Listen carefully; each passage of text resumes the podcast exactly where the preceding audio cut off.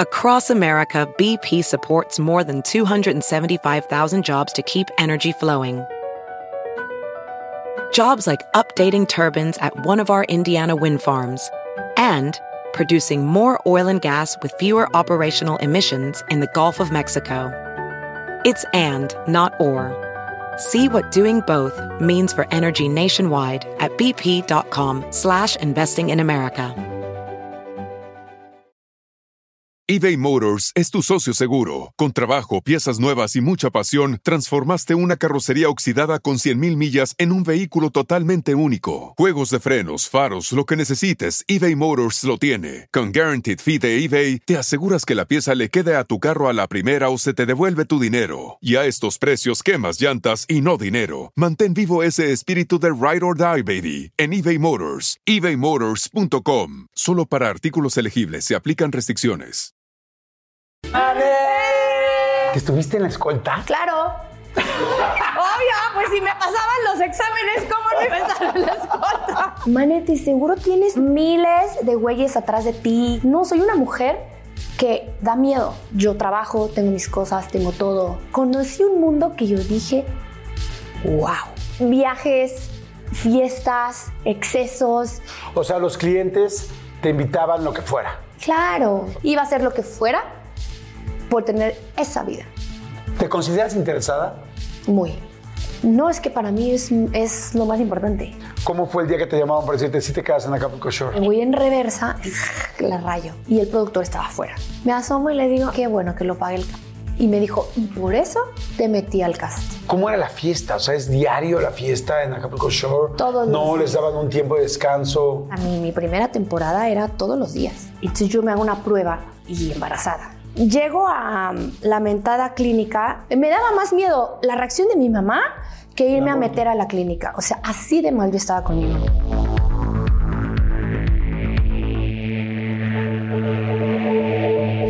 Pues bueno, hoy sí estoy con la chica reality. Así, chica reality, porque ha estado en muchísimos reality, le ha ido bien en todos. Es impactante y porque es muy natural, porque es muy neta, porque es muy ella.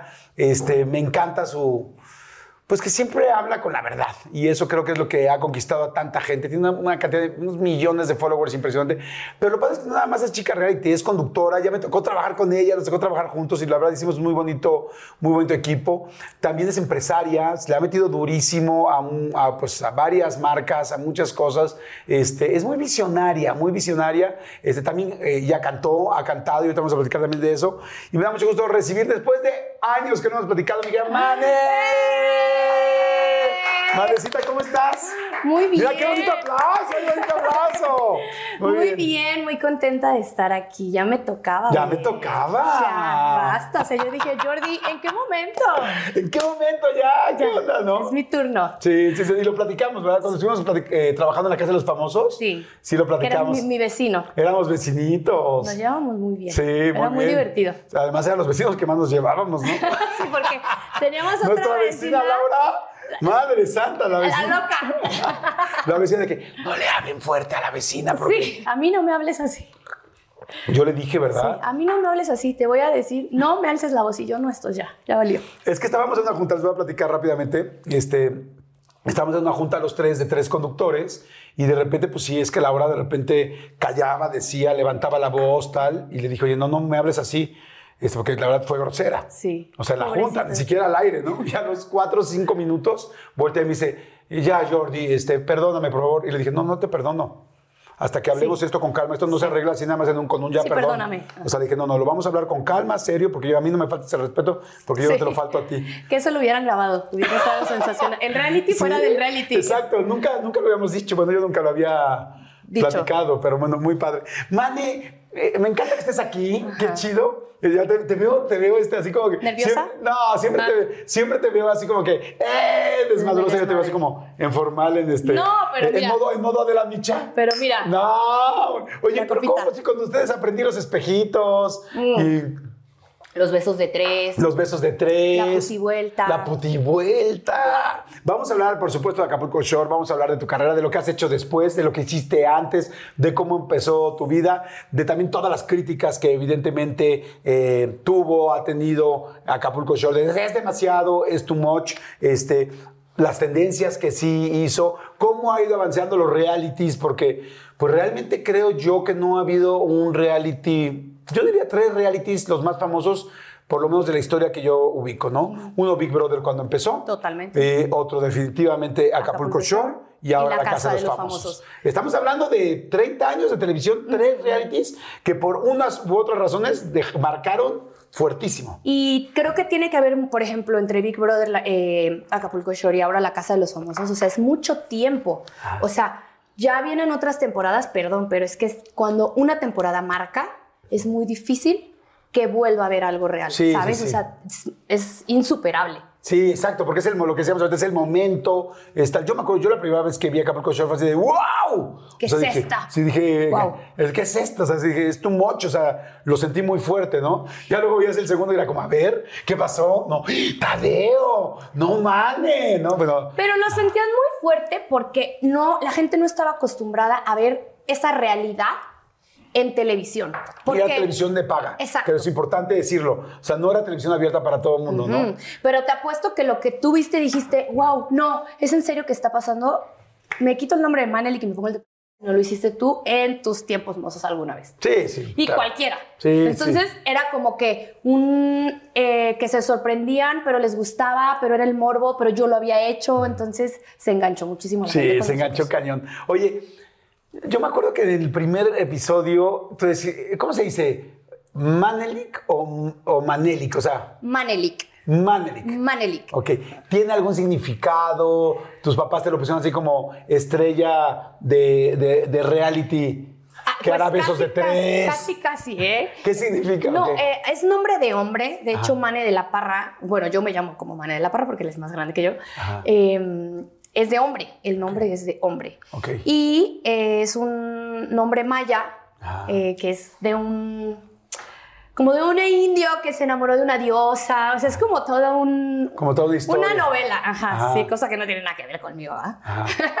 Pero me encanta mi nombre, o sea, y de hecho ahora muchos, muchos fans me dicen, güey, le puse a mi hijo Manelik, le puse a mi hija Manelik, entonces digo, Ah, le puse el nombre. No, le puse. está mal más. escrito, o, o está- me lo mandas mal escrito y yo, ¿qué crees, compadre? Así no es. Ah, ah, Así no era. Ajá. Oye, ¿y por qué te pusieron tus papás así? ¿Sabes o no? Mi mamá se llama igual. ¿Ah, sí? Sí, ah, bueno, no, pues entonces por ahí. Por, Ajá, por ahí va. Por, por tu mamá. Oye, ¿a qué se dedicaba tu mamá? Mi mamá era directora del colegio donde yo estaba. No manches. Entonces era muy difícil para mí porque yo siempre he sido y seré, Ajá. a mis 34 años lo digo, y seré un desmadre toda la vida y me encanta ser un desmadre. O sea, son desmadres de chiquititita. Soy loca, ajá, era un desmadre desde, desde chiquita, entonces Y imagínate con la mamá de directora. doble de mi mamá porque yo tenía que ser el ejemplo a seguir, tenía que ser perfecta. Eh, creo que desde ahí traigo como medio traumas en la cabeza, te lo juro, de que te piden una perfección que uno como niña dice, güey, no. O Si sea, no venías cableada así, ¿no? Ajá, no, hombre. No, yo era todo lo contrario de lo que quería mi mamá, pero todo lo contrario. Ok. Entonces eran unas santas madres a mí mi mamá. En esa época, a la gente que nos ve ahora, era normal, Ajá. o sea, agarrarte los, los niños a chingar. O sea, a mí me agarraron a chingar. ¿Qué, qué- qué- qué? Porque mi mamá, por ejemplo, mi mamá me aventaba la. Más que la chancla, mi mamá, me, mi mamá me aventaba lo que viera. Ah, lo que o tuviera la mano. Si estaba la bombonera, el yadrón, madres. O sea, neta. Sí. Y una vez me preguntaron, oye, ¿tú le contestabas a tu mamá? Le dije, sí, una vez, porque me reventó la cara durísimo. Sí, igual a mí. O sea, yo estaba castigada todo el tiempo, entonces yo decía, mira, voy a seguir castigada. A ver, ¿qué más, ¿qué más va a pasar? Si ya, tengo, ya estoy castigada, no puedo comer con mis hermanos, me mandan a mi cuarto, no tengo televisión, no tengo celular, vámonos. Y me volví a escapar. Entonces yo regresaba, Jordi eran unas chingas, santo Cristo. O sea, de verdad, ¿Con cinturón o con cómo era? cinturón, con la, con la, con la, esta cable de la ¿De la plancha, plancha? la chancla, o sea, hasta que mi mamá se dio por vencida la última vez, me dio una cachetada y me dijo, ¿sabes qué? Ganaste. Y no porque hayas ganado, sino porque me cansé. Haz lo que se te dé tu regalada gana. Nos llevábamos muy mal, o sea, era una relación horrible. Cuando ¿Qué- me cómo- ¿De dijo qué edad eso, estábamos hablando? yo tenía unos, desde los 15 a los 17 fue así de que Full. locura, full, full. HD. ¿Tu papá, HD. ¿Tu papá en qué trabajaba? Mi papá es licenciado en refrigeración. Porque o sea, jamás había problemas con el refrigerador de tu casa. Nunca jamás. Nunca. O sea, el refrigerador Al 100%. Al tiro, perfecto. foco funcionando. Todo perfecto. Todo, Eso, todo perfecto. Oye, algo que me llamó mucho la atención, que ayer te escribí, que vivías en Villacuapa. Sí, y yo yo también. Yo. O sea, éramos vecinos. Desde ahí éramos vecinos. Exacto. Desde ahí éramos vecinos. Yo vivía también por Miramontes y por Xotepingo, por una calle. Bueno, por esta zona. Es una zona en la Ciudad de México. Hermosa. Sí, la verdad muy padre, además comercial como la fregada. Sí. Estaba Pericuapa, un Uf. centro comercial, bueno, no un centro, un tianguis. Como mercado. Sí, un, merc- un bazar. Un bazar, Ah, mira, exactamente. Era, era un súper bazar que la verdad encontrabas de todo y era muy chido y tenía mucha onda la zona, aunque nos tiraban mucho porque decían, ah, los de, Villa, los de Villacuapa, que cero nice, pues sí, nunca fuimos nice, pero decían, este, pero éramos muy cagados, o sea. Este, de- ¿cómo es esto que dicen? La Eh, gente la gente guapa es de, Villa- guapa. Es de Cuapa, exacto. Sí. Y miren, Mírenos. exitosos. ¿no? Oye, ¿siempre viviste, viviste mucho tiempo ahí? No, yo al principio eh, vivía en una colonia que no es tan popular como Villacopa, que era... A ver, nunca fui pobre, o sea, nunca fui pobre de que, ay, no tengo que comer o así, pero yo sí andaba en micro, en el pecero. Ah, pues igual. O sea, ajá.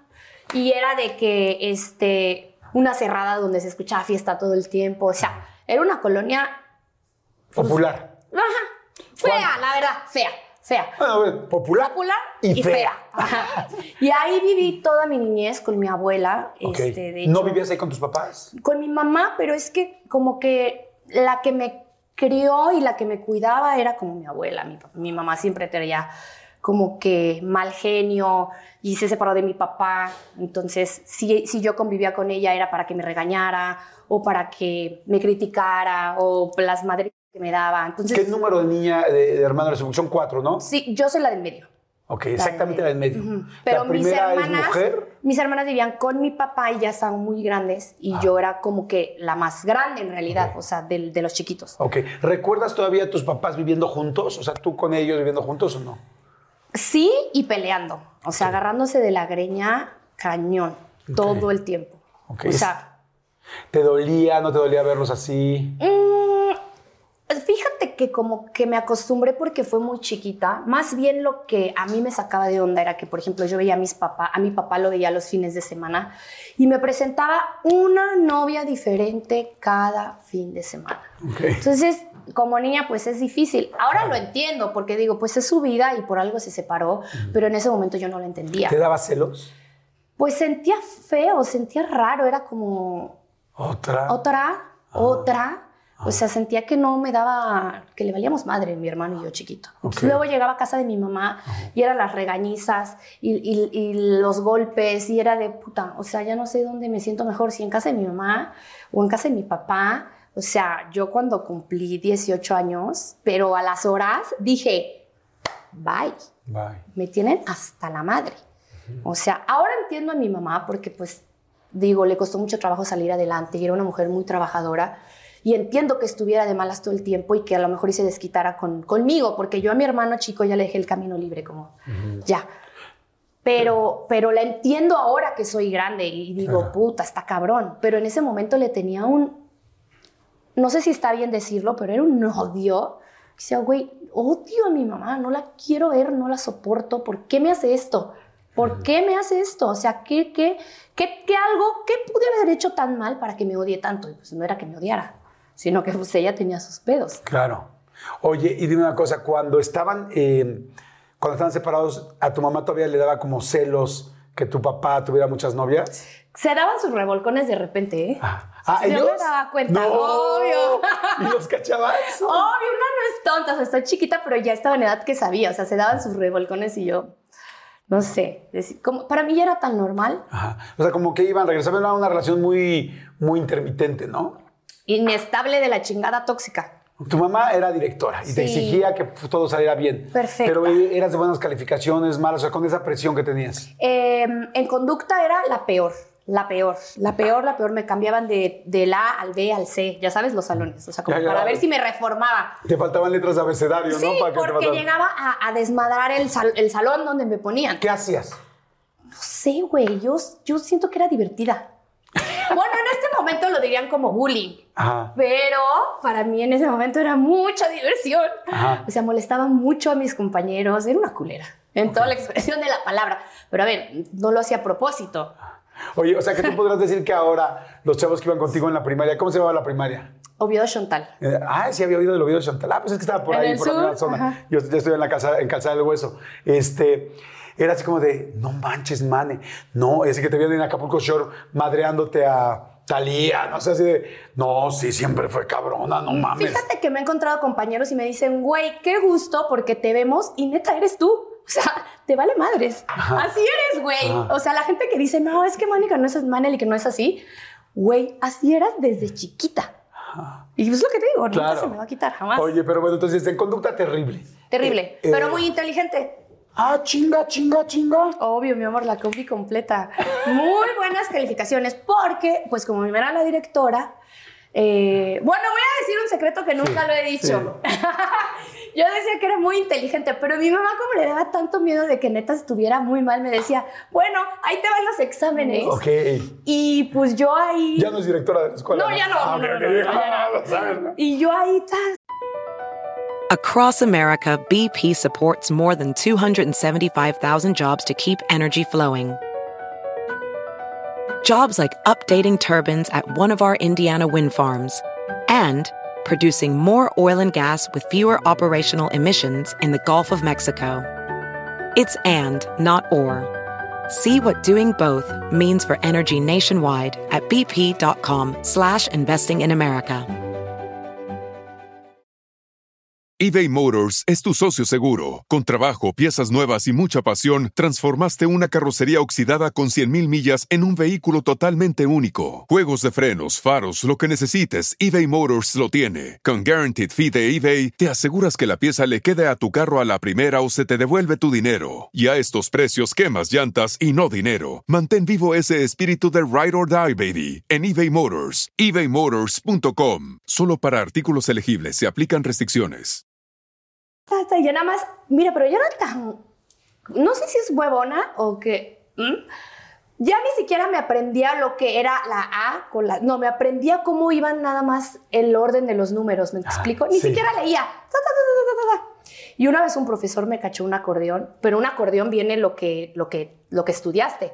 Yo traía el examen, las respuestas, C, B, D, H. Oh, mames, dije, ya valí madres, o sea, mi mamá me va a matar, porque, güey, la van a correr. Ajá. Hablé con él y le dije, por favor, por favor, no digas nada, por favor. Pero no, lo hubieras dicho mi- simplemente se lo robé a mi mamá. por mi mamá, no, pues eh, no sé, no se me ocurrió. Le dije, por favor, por favor. Gracias a Dios no dijo nada, pero bueno, lo vine a decir a tu programa. Es que sabes qué? que sí, eh, son, pues cada quien en sus historias y, va viendo cómo puede ir protegiendo su, su vida, su familia y tal. Entonces, entonces en la escuela, que, que estuviste en la escolta. Claro. Si me pasaban los exámenes, ¿cómo no iba a estar en la escolta?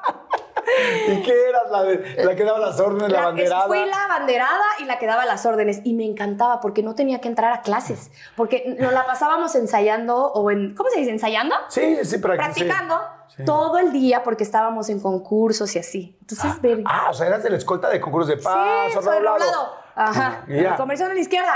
Ya. Bueno, yo era de esas. Doble conversión a la izquierda Izquierda. con alto. ya.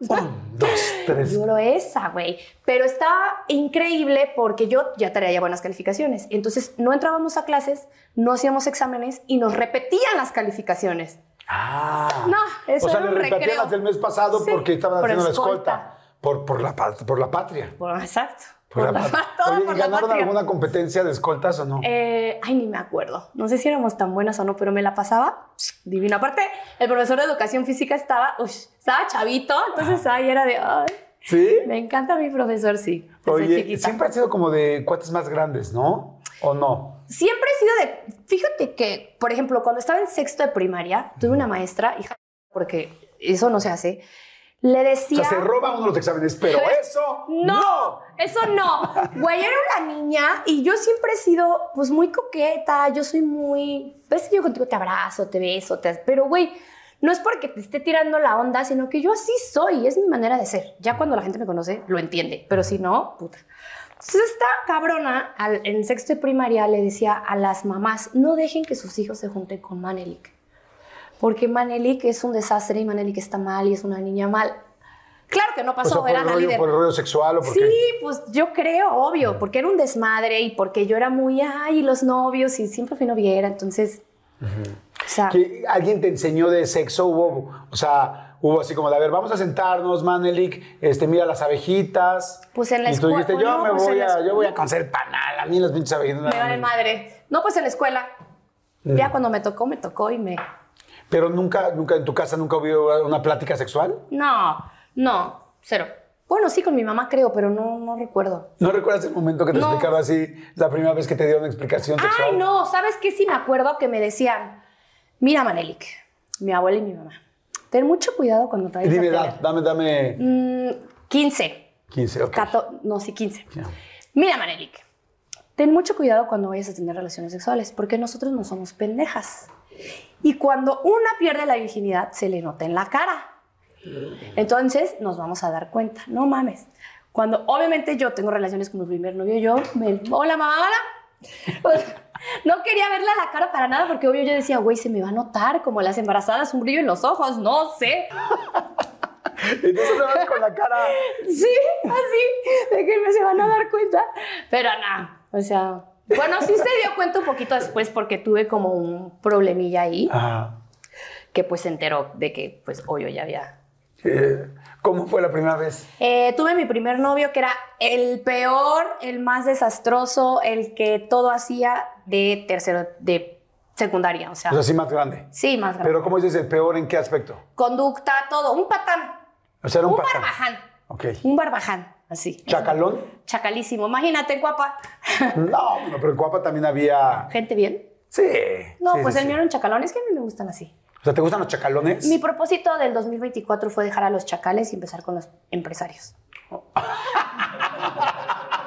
¿Qué les parece?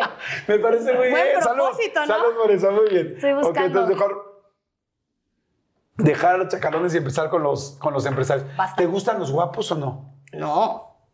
¿No? No. ¿Nunca has andado con uno muy guapo? Porque los conocemos, los que conocemos normal, ¿no? No, no, o sea, lo que No, conoces, sí. no, no, no, no. No.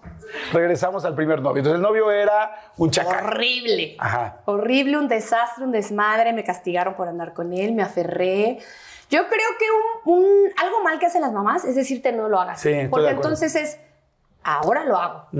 Y como para mí era todo, no, no, no, no. Eh, no sé si inconscientemente era como llevarle la contra y ya, pues ahora lo hago. Y sí, así. Oye, ¿y esa primera vez estuvo chido? ¿No? Ya ves que todo el mundo tiene como expectativas altísimas de sexo su primera vez. La primera vez no, pero ya después de la tercera, Dios mío, era de basta, sepárense. ¿Ubicas los animalitos, los willis? Los- ¿Cómo los güeyes? Son unos animales willis que están pegados todo el tiempo de la cola así. Como los perros cuando se pegan. Ándale, pero estos son todo el tiempo. Ah, no. Todo el tiempo. Parecíamos willis. Ok. Todo el tiempo. ¿no? Yo me acuerdo es de que era- en mi colonia de échenles agua a Échenles los agua. perros. Ajá, así, Ajá. sí, obvio. Que pobres perros, ¿no? Que ahí todos apenados, enfrente de todos echándole agua. y- Así era yo. Pero pues yo creo que todos, ¿no? Que por cierto, era. Ay, no, Dios mío. No, me vendía. en- ¿Te acuerdas del centro de Tlalpan? El centro de Talpa, sí, claro. Y y que se hacían los domingos, creo que como que hay igual un mercadito como de hippies y eso.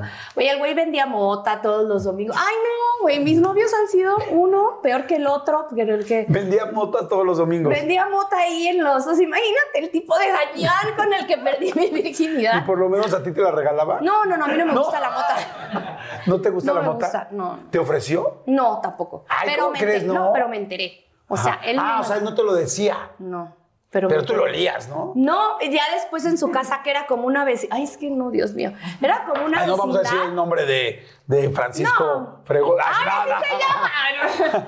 Era como una vecindad y había una tienda. Ajá. Y en la tienda ahí llegaban todos a comprar de que no quiero ta- Ay, Y así le decía era una tiendita de drogadicción. Ajá. Y yo nunca me di cuenta. Ok. O sea, me di cuenta ya después y dije, Dios mío, ¿cómo? Pues me vale madres, ¿no? Ajá. Pero ahora que lo pienso, digo, qué estúpida. Bueno, quizás también eso se daba cuenta tu mamá y también por eso estaba tan preocupada. No, hombre, ¿qué se iba a dar cuenta?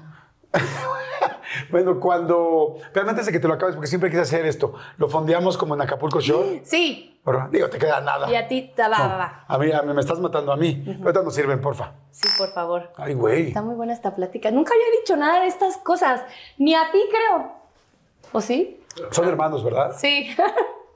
Oye, y, y sí se dio cuenta tu mamá por lo que te decía. O sea, yo creo que las mamás dicen lo de la cara de, nos vamos a dar cuenta que ya no eres virgen, pues para que la chava se cuide. O sea, como para que retrasar su, que empiece su vida sexual. Es que Porque es- no te das cuenta. Claro que no te das cuenta. Es que es como, siento que a las mamás les dan así, uno de estas, un manual. Y que todas las mamás dicen exactamente lo mismo, tienen las mismas frases. O sea, eso del se te va a ver en la cara, estoy segura de que muchas personas van a decir, mi mamá me lo dijo. Claro. Pero mi mamá se dio cuenta porque te digo que yo le daba duro y dale, duro y dale, duro y dale. Y O sea, si eres muy sexual. Sí, muy. Sigo siendo, pero en ese entonces. Y entonces, de repente a mí no me baja y no me baja y no me baja. Entonces yo me hago una prueba y embarazada. Güey, a los 15 años. Sí, sí, sí. O sea, es... Entonces fue como, puta madre, ¿qué carajos hago? Porque yo tenía 15 años, o sea, no, en, en ningún momento pasó por mi cabeza, ni por su cabeza, el, ok, ¿qué vamos a hacer? ¿Lo queremos tener o no lo queremos tener? No, o sea, fue... O sea, nunca hubo esa pregunta. Definitivamente fue, o sea, no hay manera, no era lo que yo quería para mi vida. Ahorita creo que ya hay más información al respecto y hay, de hecho, clínicas que tú llegas y, o sea, güey, te estoy hablando, tengo 34 años, o sea, eso fue hace, era re ilegal, Sí. re. Sí, ho- hoy, hoy es legal el aborto. Exacto. Pero en ese momento no lo era. Re ilegal. Y hoy cualquier mujer puede decidir sobre su cuerpo. Exacto. Pero en esa época era. No, era, güey, te satanizan y te queman como bruja. Yo le hablé a mi hermana y le dije, ¿sabes qué? O sea, ¿quién se enteró primero? Primero te enteraste tú, evidentemente. Ahí le hablaste a tu galán. Sí. ¿Por, por teléfono le dijiste o por dónde le dijiste? Eh, no, nos vimos. Le dije, ¿sabes qué? Me hice cuatro pruebas de embarazo y, y güey, salieron todas positivas. ¿Qué te dijo? Porque aparte a los 15 años, una prueba de embarazo era, es para mí, era para mí muy cara. Güey, tener, no sé, 100 pesos o no sé cuánto costaba en ese momento, era mucho dinero. No tenía ingreso, no trabajaba, no nada. Entonces, conseguir dinero para una, dos, tres, cuatro pruebas de embarazo era demasiado. Ahora pensar en cuánto me iba a salir o cómo tener un aborto, decía, no, chaval, líder. O Sí, o, tener, o tener un hijo, ¿no? o tener un hijo, o, o sea, no, no, no, no sabía qué hacer. Bueno, yo Le, di- espérame, le dices a él, ¿qué te dice él? como que, pues, ¿qué, qué hacemos? O sea, yo no, es que hay que, bye. O sea, estamos a tiempo de, de, yo no quiero esto en mi vida. No, yo tengo muchos planes, yo quiero hacer cosas. Y aparte que a esa edad más pensaba en mi mamá. Me van a matar. O sea, más que en mí, en mi mamá, pero sabía que no lo quería en mi vida. Era algo que no quería en mi vida. ¿Quién me va a ayudar? Pues mi hermana, mi hermana mayor. O sea, que era como que eh, ella tiene la vida perfecta. Bueno, tenía la vida perfecta, el marido, dinero, se casó súper bien. O sea, yo quería ser ella. Eh, entonces le marco y le digo, ¿sabes qué? ¿Ya estaba casada en ese momento? Ella ya. Ajá, Guau. Ella ya. Este, estoy embarazada, no, no, no, no sé qué hacer. No es como que en ese momento había Instagram o internet, no había nada de que como para ver o nada, sí, como para informarte. Nada. Eh, estoy embarazada, no sé qué hacer. Ella me buscó un doctor. Eh, me llevó, pero es tan incómodo porque era como, ¿qué le digo a mi mamá? ¿A dónde voy? O sea, ¿Tu mamá no se dio cuenta? ahí nada, nada. ¿Hoy lo sabe tu mamá? Sí, me puso la... Ahí te va. Ah. Entonces, este, yo llego ya al doctor y me dice, mira, no te preocupes, te vamos a llevar a una clínica, la clínica está súper bien, no va a pasar nada. Pues ahí vamos, a la clínica. Obviamente pagó mi hermana y le tuvimos que decir a los papás de, de mi novio en ese momento, porque pues, güey, ¿de dónde vamos a sacar dinero unos squinkles? ¿De dónde? Entonces ya se enteraron, me lleva mi hermana. Ay, Espérame, ¿qué le dijeron al novio, los papás? no, pues la recagada. La recagada, pero conmigo era como que te apoyamos, lo que quieras, siéntete bien, siéntete como apoyada. Pues sí me sentía, pero era como. Es que era muy chica, güey, 15 Sí, años. 15 años, eres una niña. Estúpida. Sí, sí, sí, es la situación lamentablemente de muchísima gente. Mucha, Por eso, por eso la información sexual es tan, tan importante. Importante. ¿No Bueno. usaban condón o qué? No, pues creo que no. ¿Pero nunca habían oído del condón o qué? Sí, pero me valía ver. O sea, era de. Pues vente afuera. Estupidez. Es una estupidez sí, que cuando hacen. termine, te- terminar afuera, lo que, lo que muchos pensamos e que hicimos. funciona, que hemos hecho, todos Sí. lo hemos hecho. Y después de, de- de tener relaciones cinco veces al día diario, será obvio que eso iba a pasar. Ah, no, bueno, eran unos conejos. Te ustedes. dije que no parábamos, éramos unos Willys. No tenía nada que hacer más que ir a la escuela, salía a las 2 de la tarde, tenía toda la tarde, libre. Llego a um, la mentada clínica, no sabes, güey, la clínica más horrorosa que tú te puedas imaginar. Horrible, fría, fea. Yo decía, Dios mío, ilumíname por favor y dime si estoy haciendo bien. O porque yo tenía mucho miedo y decía, güey, me voy a morir. Me voy a morir. Y más si estoy llegando a un matadero. O sea, yo lo veía así, de que... ah, no, madre, sí, sí, está durísimo. bueno, llegan, me meten a un, ¿qué es? Como sala de, como un quirófano, y está la plancha, y abajo de la plancha hay una cubeta verde, me, me- me acuerdo perfecto. ¿De esas de plástico? Sí, güey, o sea, traumático. Verde, me acuestan, me empiezan a decir, no te preocupes, todo va a estar bien, me empiezan a amarrar. ¿Tú ¿Sabes el trauma que es que te empiece, me empiezan a amarrar? Yo dije, ¿qué pedo? Pues, ¿qué me van a hacer? Te empiezan a amarrar y me dejaron ahí como cinco minutos, los cinco minutos más largos de mi vida. O sea, ¿Tu novio fue? ¿Estaba afuera? Sí, es afuera. Pero pues ahí estaba yo sola. O sea, fue de chingatela sola y era yo contra. Y te pasan tantas cosas eh, por la cabeza en ese momento de que, ¿qué estoy haciendo? Le estoy cagando, me voy a morir, ¿qué me va a pasar? Eh, voy a quedar bien. Mil cosas. Ya, llegó el doctor, no te preocupes, no pasa nada, te, te, te anestesian y bye.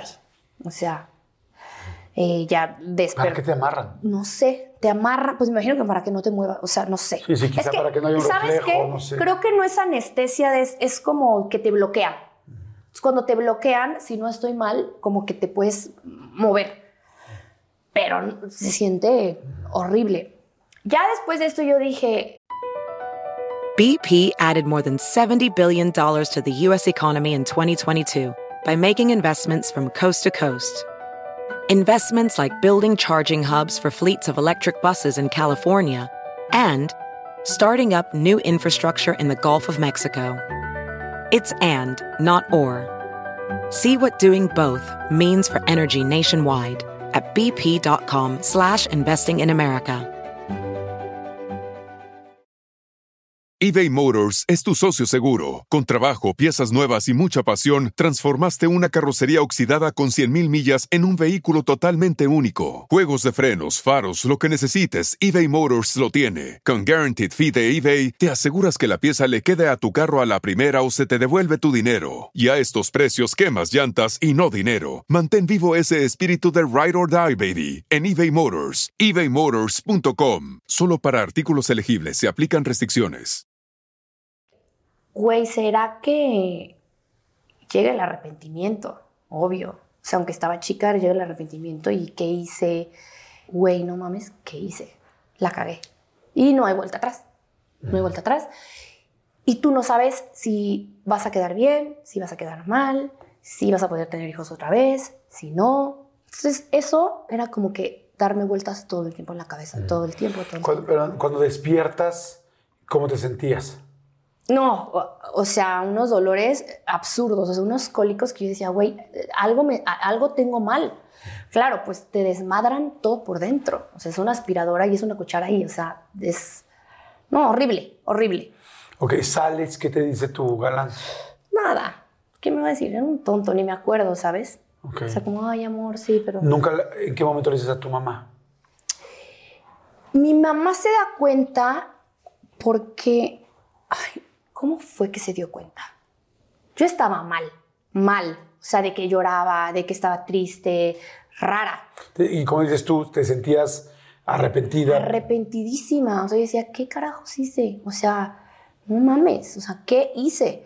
Em, creo que mi hermana le comenta algo a mi papá y mi papá le dice a mi mamá, un puto teléfono descompuesto. Y mi mamá vino conmigo llorando de que, Manelik, ¿por qué no me dijiste nada? O sea, soy tu mamá. O sea, ¿por qué no, no te apoyaste en mí? ¿Por qué no me dijiste a mí? ¿Cómo que, cómo no te, cómo te voy a decir si tenía más miedo de la putiza que me ibas a meter, de lo que iba a pasar, o sea... Y que delegrado. Que lo, ajá, me daba más miedo la reacción de mi mamá que irme a meter a la clínica. O sea, así de mal yo estaba con mi mamá. La comunicación era terrible, terrorífica. Dije, ¿cómo te voy a decir? Me lo sacas tú en ese momento, ¿sabes? Em, se me fue, lo superé. O sea, fue como, bueno, ya lo hiciste. ¿Cómo lo superaste? El tiempo. El tiempo. ¿No tomaste terapia? No. tomé terapia ya de grande. O sea, son cosas que como mujer te marcan y aunque tú pienses que ya lo superaste y que está todo bien porque ya no estás pensando todo el tiempo en eso, yo acabo de tener terapia justo de esto apenas, ¿eh? O sea, de que, güey, tú eres así, estás así, o tienes ciertos miedos, o tienes ciertas actitudes por lo que te pasó cuando tenías 15 años. Entonces uno no se da cuenta, pero sí como que van quedando, como que cierras puertas y dices, no hay pedo, todo está bien, pero no estás bien. Claro. No estás bien. Una vez que te dice tu mamá, este, ¿por qué no me dijiste tal? ¿Las cosas te tranquilizaron con ella en ese aspecto? ¿Te cuidó un poco o no? Pues sí, se tranquilizó un poco, pero al final regresó todo a la normalidad. O sea, llevarnos mal. Era una bola de nieve que era, estamos un día bien, estamos un día mal, un día nos queremos, otro día nos odiamos. ¿Terminaste rápido con el galán? Eh, duramos bastantito, no me acuerdo, años. O sea, estuve bastante tiempo con él. Pero terminó con él porque el cabrón empieza, le caché una infidelidad. Entonces termino con él y ya fue como... Ok. Después de todo lo que pasó, eh, ¿se empezaron a cuidar? Nosotros sí, ya no, ya no nos volvía a pasar. Eh, me llevó mi hermana con otro ginecólogo, ya un ginecólogo cool. Este, no cool, pero un Que no se dedicaba a esto. Ajá y me pusieron el dispositivo, entonces ya era como, güey, ya, por favor, ya, para. Y ya. Y de ahí, bueno, ya, ya, siguieron la, la vida normal entre ustedes, pero como dices tú, normal, con todos los dolores, traumas y pues heridas que deja. Yo, fíjate que yo siempre, eh, yo trabajo mucho con adolescentes y con, pues, con información sexual, por eso siempre hago esta pregunta, creo, de, de dónde tuvieron su información sexual. Y, y yo lo que siempre les digo es, no hay, o sea, cuando la gente me pregunta, no, oye, es que si me embarazo, ¿qué hago? ¿Tengo al bebé, lo doy en adopción o aborto? Entonces yo siempre les digo, es que ninguna decisión es fácil. O sea, cualquiera te va a marcar de por vida. Claro. O sea, tener un hijo va a marcar tu vida de por vida, evidentemente, porque pues lo vas a criar y vas a seguir. Dar una adopción es algo que te va a costar toda la vida y vas a traerlo toda la vida en la cabeza. Y un aborto, yo tengo evidentemente a muchísimas eh, amigas que han pasado algo igual y lo sé, ¿no? Ha habido amigas que me dicen es que yo sentía, que yo soñaba con que me metían una aspiradora, yo soñaba con que tal. Conocí amigas que no se podían embarazar, no se podían embarazar por la culpa, porque decían, me siento mal de que dejé ir a un bebé y quizá por eso ahora Dios no me lo da. a mí me pasó. Yo tuve que ir a una clínica, digo, tú conoces a mi exnovio, eh, Yahweh güey, no nos podíamos, y digo, y nunca pudimos, no nos pudimos embarazar jamás. Y yo decía, no quiero hablar de un Dios y un castigo, porque no, o sea, no creo que eso se que un Dios no te va a castigar así. Pero en ese momento se decía, güey, es karma. ¿O, por qué no puedo embarazarme? O sea, era ya, fue creo que otro de los problemas que tampoco le he hablado, por los que creo que nos separamos. O sea, era ya tanto mi obsesión que yo de verdad quería tener un hijo. O sea, güey, era ya mi... ¿Cómo se dice? Mi motivación como mujer, no, mi satisfacción como mujer, o sea, era mi meta. Ah, ya no me importaba. Tu realización. Mi realización como mujer, ya no me importaba mi carrera, nada. Yo decía, Dios, quiero tener un hijo. Y fui a una clínica, quería tener gemelos, eh, al final no se pudo. Y yo renegaba tanto y decía, puta padre, pero ¿por qué, güey? O sea, ¿por qué? ¿Por qué a mí? ¿Qué, ¿Qué chingados estoy haciendo mal? O sea, sí. Y obviamente me acordaba de lo que hice a los 15 años. O sea, decía, es que es por eso. O sea, y sí, sí fue por eso, porque me quedó como residuos, que es como un dispositivo natural. O sea, que a mí me ponen una manguera, me destapan y ya puedo tener hijos, ¿no? Pero yo lo veía más como espiritual, de que no, es que es un castigo. Sí, es mucho, bueno, no quiero decir específicamente tu caso, pero en general eh, yo he escuchado mucho que es como, pues como un límite emocional que no te está dejando embarazar. Un bloqueo. Un bloqueo, exactamente esa es la palabra. Un bloqueo emocional que no te deja seguir, ¿no? Y que muchas veces cuando uno se perdona, se relaja y entiende lo que pasó y se da cuenta también que, pues sí, se perdona a sí mismo de algo que pues... eh, sobre todo si no hubo información, si no tal, es natural. Digo, todos los seres humanos nos podemos equivocar, absolutamente todos. Que tengas toda la información, que seas tal, que seas el sexólogo, la hija es el sexólogo, todo el mundo nos podemos equivocar, ¿no? De hecho, toda la gente nos equivocamos Claro. constantemente, ¿no? Y si no nos equivocáramos, no aprenderíamos. Claro, pero ese bloqueo, mucha gente cuando se relaja, cuando lo entiende, cuando lo trabaja, o en una. Cada quien tiene diferentes formas de trabajarlo. Hay gente que lo trabaja en una constelación familiar, hay gente que lo trabaja en una ayahuasca, hay gente que lo trabaja con un psicólogo, hay gente que lo. O sea, y una vez que se relajan, las mujeres eh, normalmente pueden, Pueden. perdonar lo que sucedió y, y poder embarazarse. ¿Hoy quieres ser mamá? O sea, no hoy, ¿no? Sí, no, no.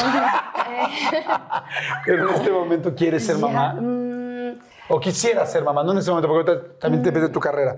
¿Quisiera no. ser mamá? Mi prioridad ahorita es mi carrera. O sea, de hecho, ni siquiera digo, ay, eh, quiero casarme o quiero tener un novio. No, quiero crecer, pero quiero crecer como mujer, como empresaria.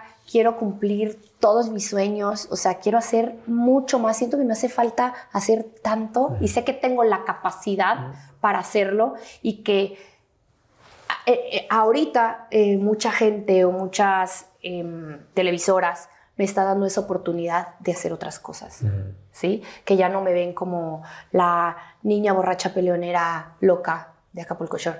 Que, repito, y va a sonar repetitivo, lo sigo siendo, pero el hecho de que yo sea loca, desmadrosa, no significa que no pueda ser una persona responsable, que le gusta trabajar y que puedo hacer muchísimas cosas. O sea, canto, actúo, eh, conduzco, soy chica reality y todo lo que hago, no sé si es por mi manera de ser que es como tan, que eso le puedo agradecer a mi mamá de que haya sido tan cabrona conmigo de chica, que creo que por, por eso y gracias a ella soy como tan perfeccionista y quiero hacer todo súper bien. Y una vez que suceda esto y que, que sigas creciendo en tu parte profesional, ¿sí te gustaría ser mamá o ya es algo que definitivamente dices, no me interesa? Es que de dónde saco a alguien que valga la pena. Hay gente que vale la pena cuando tú también la vales. Pásame su Instagram. Pásame su Instagram porque tú pensarás, Manetti, seguro tienes mil, pero miles de güeyes atrás de ti, te escriben y te buscan y te mandan. No, no, soy una mujer que da miedo porque yo trabajo, tengo mis cosas, tengo todo. Al final a los hombres en el 2024 siguen siendo machistas y siguen queriendo tener el control de una vieja. Y yo no me dejo controlar. Y yo no necesito nada. Y a mí no me vas a comprar con una bolsita. Y a mí no me vas a comprar con un viajecito. O sea, güey, me lo pago yo. ¿De qué me hablas? O sea, necesito, necesito el güey. Y si no tengo el güey, prefiero estar sola. Buenísimo, está súper, súper interesante. ¡Ay, mane! Qué interesante está la plática. Gracias por la confianza, gracias por la buena vibra. Creo que además es, un, es una historia bien interesante que, que pues a todo, a todo el mundo funciona, a mamás, a chavos, a niñas. Eres, eh, eres eh, para algunos para bien y para otros para mal, eh, ejemplo de muchas personas, ¿no? Y, y que te sigue mucha gente y, y, pues, evidentemente que platiques una cosa tan neta como esta. eh, Íntima. y tan íntima es algo muy interesante y que construye a mucha gente. Así que gracias, muchas gracias. Vamos rapidísimo a un refil. Nosotros vamos bien con nuestro tequila, tú estás con este con mezcal. Mezcalito. La gente normalmente los domingos que estrenamos esta entrevista se toma algo con nosotros, Tómense nos mandan fotos. nosotros. Tómense algo. La idea es que la gente se sienta que está aquí con nosotros, porque en realidad están con nosotros. Es un lugar súper íntimo siempre, estamos todos súper calladitos, somos súper poquitos y, y- y creo que por eso la gente, lo que queremos es que ustedes estén sentados enfrente de nosotros, escuchando, platicando, comentando, riéndose, aprendiendo o llorando con nosotros, lo que sea. momento. de la buena, Saludcita de la buena, casita. perfecto. Ahí está, vamos a un refil y regresamos. Aquí te lo hacemos delicioso. Había un muñeco por ahí sin cabeza. ¿En serio? Sí. Y bueno, es interesante estar dentro de un, de un castillo. Aquí se cerraban los tratos de los diputados. Estamos en Maastricht. Estoy en Buenos Aires y... ¡Ay, hijo de la chica!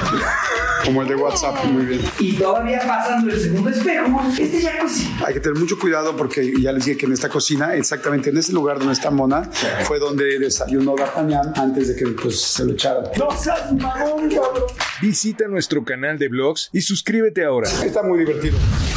Oye, bueno, me voy a regresar a tu juventud, muy rebelde, muy tal, tal, te sales de la casa, empiezas a trabajar dónde, dónde buscaste trabajo. Busqué trabajo en McDonald's, en Kentucky. No, no sé, bueno, McDonald's. Sí, sí, puede ser, aquí Kentucky. podemos decir todo lo que Mi mayor sueño era trabajar en el Starbucks. O sea, yo decía, güey, wow, yo quiero trabajar en el Starbucks. Entonces, eh, macchiato grande, grande, alto, tal, doble shot, caramel. Sí, o sea, Ah. porque yo decía, güey. Y llené, en ese momento mandaba, ¿sabes? Como que escribías tu. Solicitud. Tu Solicitud. solicitud. Ajá. Lo llevé a todos lados, a todos los Starbucks, a todos los McDonald's y entonces me mandaron a la chingada. ¿Por qué? No sé. Era ¿Estás- mi primer. Pues estás guapa, ibas a decir. No, no, Ok. es decir, estabas perfecta para trabajar la edad. Pues me dijeron que no. Entonces llega una amiga y me dice, oye, Pues, ¿qué ponías? Odio el café, no, me cagan las papas. no sé, no sé, güey. Ok. Quisiera buscarla como para decir. Sí, a mí me gustaría "Ah, como, ¿qué- ¿por qué una fue el error?". niña? Tenía 19. Bueno, 18 para 19.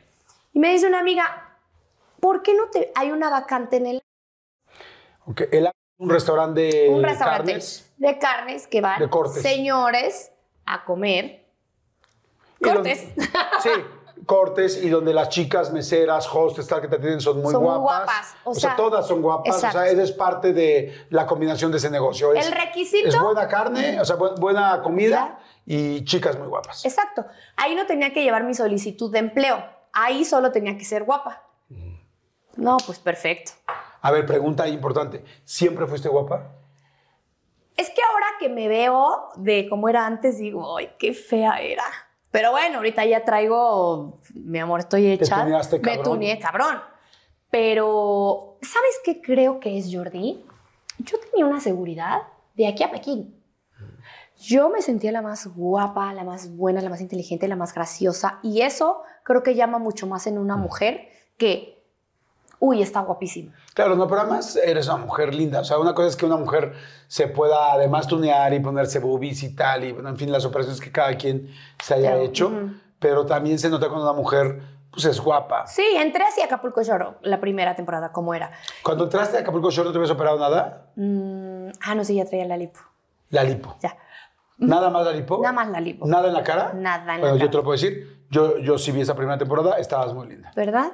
Pues así entré. No, yo era la sensación del bloque. La más, la más chavita, la, andaba bailando por todo el restaurante, con puro viejo ahí, que era como así, uh, y yo muy divertida y loca, y, o sea, era el trabajo perfecto para mí. Y aparte, si tomabas, te pagaban más. O sea, si, si, si alguien te dice, em, Siéntate. te invito a una copa, la cobras, o sea, era perfecto para mí. O sea, porque te puedes sentar a platicar con los señores. No, no me sentaba, pero era como, andaba así, del tingo al Pero tango. entonces te invito a una copa y me la tomo parada. Sí, no, me la tomo un shot sí, y sigues trabajando, porque, güey, no, no es putero, es restaurante. O sea, tienes que seguir con tus mesas, no es como que te... BP added more than $70 billion to the U.S. economy in 2022. Investments like acquiring America's largest biogas producer, Archaea Energy, and starting up new infrastructure in the Gulf of Mexico. It's and, not or. See what doing both means for energy nationwide at bp.com slash investing in America.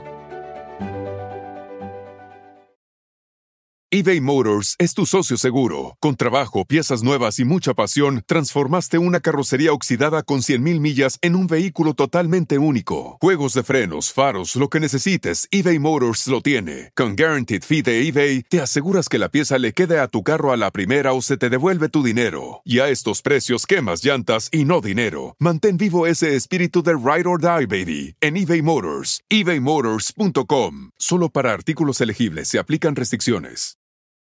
Llegar a sentar en las piernas del güey. No. Entonces, pues perfecto. Y empecé, conocí un mundo que yo dije, wow. O sea, ¿Qué mundo? yo quiero esto. Viajes, fiestas, excesos. eh, de sea- que, ¿qué quieres? Te lo compro. ¿Qué? O sea, los clientes te invitaban lo que fuera. Claro. O sea, pero a ver, ¿cómo era, cómo era el asunto? Haz de cuenta, era como, hola, ¿cómo estás? ¿Cómo te llamas? Hola, bebé. Este, Hola, bebé. ¿Cómo Hola, bebé, estás? ¿cómo te llamas? Manelik. Ay, qué padre, Manelik. ¿Cuántos años tienes? Tantos. sí. Soy mayor de edad. Ah, ok, Ah, para- sí. ok, perfecto. Y de repente era como, ¿nos vemos fuera? No, mira, nos vamos a ir todos los que estamos ahorita en la mesa, Acapulco, en mi jet privado. eh, se va a venir tal y tal. ¿Te vienes con nosotros? Obvio. Entonces, ahí lo bueno era que te pagaban los días. O sea, tú me dices, nos vamos a Acapulco en mi jet privado. Entonces nos vamos cuatro días y tú pagas esos cuatro días en el restaurante y yo se lo pago a una niña más para que me cubra y ella dobletea. ¿Me explico? Ajá. Tú puedes faltar tres meses, pero si tú estás pagando tu dobleteada, no pierdes tu trabajo.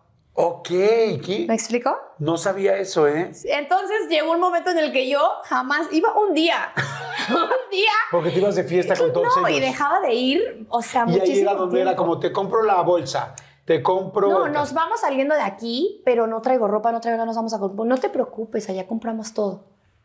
Entonces yo... Y eso era como una estrategia también, como, no traigo, No traigo nada, nada. para que te compraran todo. Pues no estrategia, pero era como, no traigo nada, nos vamos a ir de aquí, vámonos, y me tienes que comprar todo. Ok. Era vivir la vida, era tan feliz. O sea, era como, güey, ¿qué ahora- te preocupa en la vida? Me decían, Maneli, ¿qué te preocupa? Nada. Oye, pero ahora, ¿te ibas con alguien que te caía bien o, o- o aunque igual una persona no te caía bien y vamos de viaje? No, no, no, no. O sea, eran que me caían bien y no era de que te fueras con ellos y tenías que tener relaciones Eso es lo que te con quiero decir. ellos. ni O sea. ¿a poco?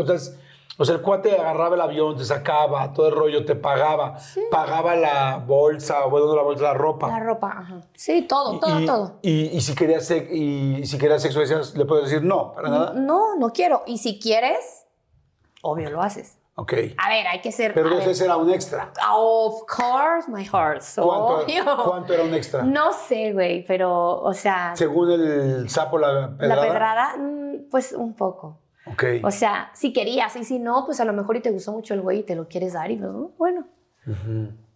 Época moza, divina. Y yo la verdad es que ni me da pena ni me arrepiento, porque muchas veces en, en redes sociales y así era como de, es que Mane hacía esto y esto. Y te pedí el culo, me pagaste tú, te hablé a ti. No, ¿verdad? Entonces, ¿qué te importa lo que yo haga con mi cuerpo, con mi vida, con lo que yo quiero y con lo que haya hecho? Fíjate que eso es algo importante porque yo he hecho muchos programas con diferentes invitados, ¿no? Y he invitado a muchas chicas de diferentes eh, trabajos, ¿no? U oficios, ¿no? Desde chicas que trabajan en masajes, chicas que trabajan en table, chicas que se dedican a la, eh, a la prostitución o sexo servidoras, tal. Y varias veces he preguntado, oye, a ver, si ganaras exactamente lo mismo en otro trabajo, ¿Lo aceptarían? Dicen, no, yo me la pasaba increíble, encantada y a mí me gusta. Yo soy muy sexual, yo soy tal, me encanta que me vean, me encanta verme, me encanta mi cuerpo y yo le he pasado de poca madre. ¿Te saldrías de esto? No, no me saldría.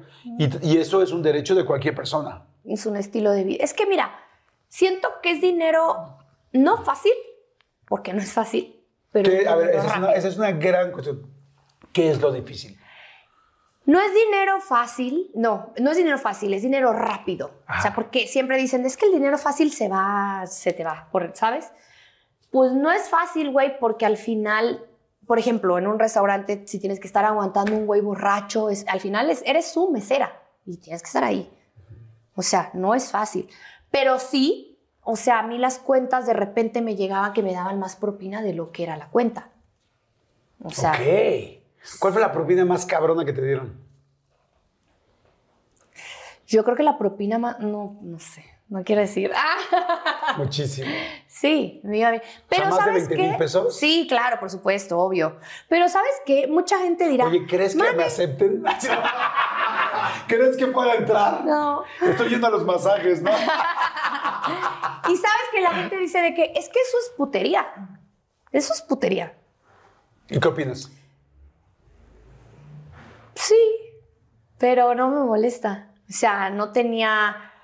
eh, responsabilidad, no tenía novio, no tenía nada. ¿Qué, qué importa? En Tenía algún- 19 años, güey, aprove, o sea, mira, la vida me lo puso y lo aproveché. Las oportunidades se dan, siento que muchas veces en tu vida, pero a lo mejor y si la oportunidad te la ponen ahí y no la sabes aprovechar, yo la aproveché. ¿Con qué promedio una persona que de repente se iba de viaje con unas chicas este, de- del restaurante eh, se iba? O sea, es cada cuándo se iba el mismo cuate. O sea, cada cuándo organizaban una fiesta en Acapulco. ¿La misma persona o el mismo, la misma mesa? No, hombre, ellos están ahí cada semana, cada 15 días, son políticos, futbolistas, o sea, para ellos es el pan de cada día. No es como que, ay, ahorré para venir al restaurante y me voy. No, güey, es su día a día. Hay celos entre las chicas que de repente digan, oye, güey, no, no, yo vengo con él. No, no, no, espérame, ¿por qué? No, no, yo con él, ¿Qué es el ambiente más pesado que te puedas imaginar? ¿cómo es? Las mujeres, por naturaleza, somos envidiosas. O sea, es algo como que alguien es celoso, güey, eres celoso y quítatelo de la cabeza, no puedes. Las mujeres somos envidiosas. O sea, una quiere ser mejor que otra, quiere tener lo que tiene la otra, ¿sabes? Entonces es un ambiente muy pesado que también me forjó y me hizo para yo llegar ya a la televisión siendo una perra maldita, desgraciada, malparida. O sea, Porque ellas me hicieron así. O sea, eh, nadie, yo cuando entré, nadie me hablaba, nadie me dirigía la palabra, me rompieron mi ropa, me abrían el casillero. O sea, ahí aprendiste, ahí aprendiste a aventar Todo lo las que hice. maletas, Ajá. las maletas al Sí, jacuzzi. todo lo que como las hice. aventabas en Acapulco Shore. Exactamente. Ajá. Eran unas mierdas. O sea, porque me tenían, era yo la nueva, la chiquita, entonces era de, ah, no, a mí no me vas a venir a quitar, ¿sabes? Sí, a este cuate, a este esta cuate, entrada de lana. esta tal. entrada de lana y así. Entonces eran, eran muy malas. O ¿Te sea, llegaron a dar dinero, eh, o sea, alguien así como que yo te deposito mensualmente? Sí, claro, por supuesto. Hasta la fecha. Ay, no. sí, obvio. O sea, pero si, si necesito un préstamo, ¿te puedo hablar? no, no presto. Regla número uno del manual, mujeres, no presten jamás dinero a los hombres. Nunca, never in the life. Ok, entonces el rollo de los celos y el rollo, muy territoriales todas las mujeres. Claro, estás, haz de cuenta que estás entrando a la jungla con mujeres que una quiere ser mejor que otra y una está más buena que otra y es una lucha constantemente. ¿Viste a alguien de tus compañeras que estuviera a fuerza ahí? Nah, cero. Cero. Todas estaban porque querían, por decisión. necesidad, todas- porque quieres, sí, claro, obvio. No, pero es que es, es un restaurante, no era... No, y para entrar es un pedo, ¿eh? O sea, fue mi primer casting en la vida. O sea, te ponen, te hacen casting. O sea, de que si estás guapa, si no, si sí. Te digo que no lleva solicitud, es que estés guapa. Oye, y por ejemplo, cuando estabas con un cuate que te decía, oye, pues yo sí quiero estar contigo en la cama, tal, te- ¿cuán- ¿cuánto me costaría? ¿Me cuesta tanto? Tal. Dime, dime. Fíjate que, por ejemplo, cuando me pasaba eso, al final terminaban siendo mis novios. O sea, nunca fue como, oye, te pago tanto y tenemos. No. O sea, era como, bueno, ya, seamos novios, me das al mes. O sea, Pero se negociaba antes de acostarse por primera vez, como, a ver, espérame, espérame, espérame. Sí, vamos a ser novios. Sí, claro, obvio. Pues si no lo estás conociendo en la iglesia. O sea, en realidad sí era cambiar dinero por sexo, pero a largo plazo. Pues ni a largo plazo, porque de verdad yo pensaba que él iba a ser el hombre de mi vida. Te lo juro. Así lo pensabas. Claro, yo decía, no, ya aquí, de aquí soy. Y una vez que estabas con alguien, ¿ya no estabas con nadie más? ¿O porque, por ejemplo, No, ya no. Ya no estaba con alguien más. Te voy a dar un ejemplo. Si, si yo te conociera en el lugar, nos vamos de fiesta. Yo te digo, oye, man, no manches, la paso increíble contigo, Sí. tal, tal. Oye, me dices tú, sí, Jordi, pero pues yo necesito mis gastos, Claro. tal, la chingada, X, ok, bueno, perfecto. Hacemos nuestra negociación. No se ponían celosos, o sea, porque yo, yo sí estaría así nervioso de como, madres, ahora se va a ir de fiesta a otra fiesta, ahora se van a Cancún con los de la mesa de al lado. No, por eso te digo que se puede pagar tu... Exclusividad. No, se paga tu cubre. O sea, ok, sí, pero yo no quiero perder mi trabajo, entonces paga mis cubres. Que es que la niña doblete y trabaje por ti. Sí, o sea, pero entonces, una vez que quedabas con uno, ya, Ya no no. ibas a ningún otro viaje más que con él. Claro que no, ya no trabajaba, ya no hacía nada, ya era... Oye, ¿y recuerdas algún viaje que hayas dicho, no manches, cómo nos la pasamos, qué increíble fue? Tenía un novio eh, eh, divino adorado, bueno, feo, pero divino adorado. Este, Y de hecho me fui a vivir con él y nos íbamos a casar y... O sea, pero primero se fueron de viaje. Sí, nos fuimos de viaje. eh, ¿A dónde se iban? a Acapulco. Casi siempre Acapulco, que era como lo, lo más cercano. Lo más cercano. Acapulco, ajá. Ok. Sí. La mayoría estaban casados, me imagino. Sí, pues eran... Este güey no. O sea, este güey era el hijo como del... Ok. Como de uno muy chingón. Ah, exacto. Ok. Entonces, este, me fui a vivir con él, nos íbamos O a sea, casar. sí te enamoraste de él. No, pues sí. Pongamos que estaba, Ah, ¿Cómo? No, pues sí. estaba cómoda, comodísima y quería ese estilo de vida. A ver, Jordi, yo te estoy diciendo que yo vivía en, o sea, güey, andaba en pecero. Y después de andar en pecero, andaba con este güey en, en Porsche, en Lamborghini. Que si estaba cómoda, que si me gustaba, vale verga, estaba muy cómoda. Quería eso, yo quería eso en mi vida. Pero no había encontrado la manera de hacerlo yo. Ahora la encontré y lo puedo hacer yo. Pero en ese momento, esa era mi manera de vivir la vida que yo quería. Iba a hacer lo que fuera por tener esa vida. Ok. Dices, no sé si me enamoré o no, pero sí en ese momento era como que me ayudaba y me sentíamos, ambos estábamos cómodos. Sí, muy cómodos. Yo O sea, muy ¿nunca te enamoraste? No, sí, no te digo que yo me enamoraba de, de- de cada güey con el que soy. Yo decía, este es el bueno, este es el amor de mi vida. Y sí, realmente decías como, me voy a casar y vamos a tener hijos y vamos a ser felices. Sí, es que yo me enamoro, a mí me dicen ojos azules y yo ya estoy enamorada. ¿Alguna vez estuviste así en el departamento que te pagaban todo chingón y sin ir a trabajar nada? Sí. ¿Cuánto tiempo? Mm, tuve un novio que, que quise muchísimo y hasta la fecha sigo hablando con él.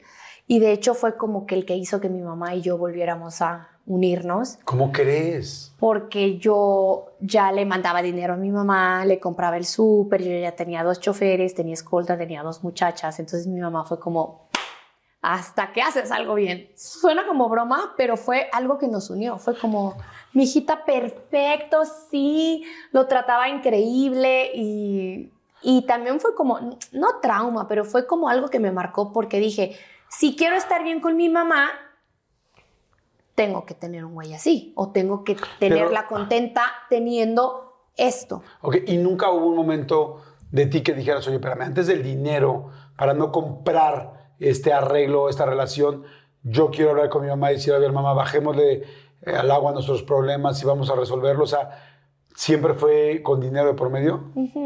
Sí. Y no, no, sigue así, no. No, no. Ah, exacto, eso te No, iba a preguntar. ahorita la amo, la adoro, somos las mejores amigas. Pero Pero, en ese momento sí fue así. en ese momento era así. Eso les ayudó como a, a acercarse artificialmente. Exactamente. Ok, pero ahorita me platicas más adelante cómo se arreglaron tu mamá y tú, porque hoy están arregladas. Sí, estamos, no, es mi mejor amiga, le cuento todo. Eh, digo, he tenido otros problemas con ella ahora, pero porque está como en su segundo aire y ella se operó y como que ¿Está tan guapa como tú, tu mamá? Sí, es guapísima. Como que mi mamá ¿Crees que quiere le ser como... dar su teléfono? No. ¿Sabes qué es otro problema que tuve con mi mamá? Porque mi mamá quiere ser yo. No puede ser yo. Se operó, me ocultaba que se operaba. Porque para tener, o sea, para, para hacerte una liposucción tienes que tener cierto tiempo. Entonces ella estaba tan desesperada como para Verse- tener mi aceptación y decir como yo soy la mamá de Maneli, que yo estoy guapísima, que, o sea, se operaba a escondidas. Y yo luego me enteraba y me decía, güey, tu mamá está en el quirófano ahorita. Y yo, ¿qué? Pues no, mi mamá está igual de loca que yo. Ok. Eh, eh, ¿Tuviste sugar daddies, como ahora le dicen? Mm, es que justo eso lo acabo de explicar. Para mí un sugar daddy es una persona que no te gusta y que tienes que estar con él porque te da dinero. Yo estaba con las personas que tenían dinero y aparte me gustaban. Entonces yo los veía como mis novios. O sea, es que este es mi novio. Pero si ese novio no hubiera tenido dinero, ¿lo hubieras dejado? Claro, por supuesto. Claro. Llegó un momento en el que yo eh, me salí de trabajar, que, que tuve como mi último novio de, de esa etapa. Yo me salí de trabajar y regresé a la misma maldita miseria o peor. ¿Al mismo restaurante? No, no, no, miseria de, de, de donde vivía, de vida, o peor que antes. O sea, de lo que yo venía huyendo, fue peor. O sea, yo ya no vivía en una casa fea, ¿no? Yo ya vivía en una tipo como vecindad, pero no en un departamento, sino en un cuarto. BP added more than $70 billion to the U.S. economy in 2022. Investments like acquiring America's largest biogas producer, Archaea Energy, and starting up new infrastructure in the Gulf of Mexico. It's and, not or. See what doing both means for energy nationwide at bp.com slash investing in America. eBay Motors es tu socio seguro. Con trabajo, piezas nuevas y mucha pasión, transformaste una carrocería oxidada con 100.000 millas en un vehículo totalmente único. Juegos de frenos, faros, lo que necesites, eBay Motors lo tiene. Con Guaranteed Fee de eBay, te aseguras que la pieza le quede a tu carro a la primera o se te devuelve tu dinero. Y a estos precios, quemas llantas y no dinero. Mantén vivo ese espíritu de Ride or Die, baby, en eBay Motors. ebaymotors.com. Solo para artículos elegibles se aplican restricciones. Harto ¿Pero por qué? Si venías de todo esto de estos chicos, por tonta. ¿te gastaste el dinero o qué? Dinero fácil, dinero rápido. Se fue, se fue rápido. Claro, y no tenía idea de qué, qué hacía yo con ese dinero. No creo que no tenía ni una cuenta de banco. O sea, no, Ok. sí. ¿Y por qué regresaste a ese momento? Porque terminé con el güey con el que andaba, yo dejé de trabajar, me sentía muy segura con él, eh, terminamos. Yo le hablé a mi mamá y le dije, oye, ¿sabes qué? Necesito regresar a la casa. Y me dijo, así como te saliste, con los mismos huevos que tuviste, ahora te quedas afuera y le haces como puedas. Y yo, pero no estabas muy feliz con lo que te había dado, con el súper, con el dinero, con los choferes. Arréglatelas tú. Y Entonces regresas y dices, rento un cuarto. rento un cuarto, eh, comiendo atún, latas de atún, así, o sea, no. ¿Cómo te sentías de ese cambio de haber tenido una vida, pues, de un nivel tan alto y de repente tener, o sea, es- No ¿fue más difícil que antes? Mm, sí, porque al final me di cuenta que todo era prestado. Todo era prestado, nada era mío. Yo me sentía muy chingona porque te digo que tenía las escoltas, las muchachas, eh, los choferes. Güey, así como te lo daban, así te lo quitaban. Nada era tuyo, lo entendí. Despu- cuando llegué en ese punto lo entendí. Em, y empecé a trabajar otra vez. Eh, Ahora me fui a un restaurante que se llamaba, que era lo mismo, pero otro nombre. Y, y empecé a trabajar ahí otra vez. O sea, lo mismo. Oye, eh, me acuerdo que en algún momento hubo una época que en las redes sociales te decían que si habías estado en un table, que si, ¿sí fue cierto o no? No, pero haz de cuenta que en esos restaurantes eh, la gente piensa que las viejas van y pues que es como un table. No lo es. No lo es. Porque al final yo aprendí a hacer muchísimas cosas ahí. O sea, aprendí a hacer muchas cosas. O sea, a trabajar. O sea, tú eras una mesera. Eras mesera, guapa, que podía ganar un poquito más y te tomabas una copa. Y si querías algo más y te, y te querías salir, lo hacías. Pero si no, al final éramos meseras. Entonces, Seguiste trabajando ahí. ¿En qué momento llega Acapulco Shore? yo tengo un novio. ¿Después de eso? Sí, yo tengo un novio que igual me vuelvo a salir de trabajar. Eh, ¿Se les dice algo para salirse a trabajar? no, no, pues solo éramos O ellos novios. mismos te dicen, ay, ya salte de trabajar, por favor. Sí, ya no Yo mames. te cuido. Claro, obvio, sí, ya salte a trabajar. Yo tengo un novio que de hecho hubo mucha polémica eh, porque ahorita él está en la cárcel y es, digo, es algo que yo no tengo una bola de cristal y en ese momento no sabía que este güey iba a ser un cabrón o lo que es delincuente eh, ocho años después, ¿sabes? Pero bueno, siempre te juzgan por errores del pasado. Yo estaba ahí con él y a mí de repente una amiga me, me dice, oye, mira, me mandaron un casting, no era Acapulco Shore, sino lo hacían, querían hacer como Cancún Shore. Vente. Y yo, bueno, Nunca habías hecho nada de televisión. nunca, nada. ¿Sabes que yo... ¿No lo tenías en la cabeza? En algún momento yo decía, en algún momento voy a llegar a ser, no sé cómo, no sé cuándo, pero yo voy a estar en televisión. Yo lo sabía, era algo que yo quería, o a lo mejor y lo decreté. Yo creo mucho en eso de decretar. Em, hago el casting y así, fluyo, soy ¿Cómo yo. fue el casting? Eh, ¿Qué te gusta hacer? ¿Con quién sales? ¿A dónde vas? Entonces, imagínate yo diciéndole al productor, sí, yo salgo con los viejitos y hago y de verdad, pues se cagaban de risa. Y yo decía, pero ¿por qué se ríen tanto? No entiendo. O sea, ¿qué es tan gracioso? Mm, en ese momento yo traía un Audi, una camioneta Audi, que no era mía, obviamente, era de mi ex, que estaba peleada. Me voy en reversa y le da desmadro todo, así, la rayo. Y el productor estaba afuera. Me dice, eh, desmadraste tu camioneta, no sé qué. Me asomo y le digo, "Mm, me vale madres, qué bueno que lo pague el cabrón. Y me dijo, y por eso te metí al cast. No. Ujú. Por eso te metí al cast. O sea, yo siento que lo que es para una, ni aunque te quites, ni aunque te pongas, eso era para mí. Era para mí. ¿Tú sabías cuando hiciste el casting, voy a quedar? Sí, claro. Es como un algo que dices, güey, yo, yo estoy ahí. Sí, es mío. Esto es mío. Y sí. ¿Cómo fue el día que te llamaron para decirte si te quedas en Acapulco Shore? Eh, eran como varias etapas, igual. O sea, era como el casting, bueno, pasaste a la siguiente etapa, a la siguiente etapa. Y la última etapa era mostrar a tu familia. Ay, yo dije, me rento una, le pago a alguien.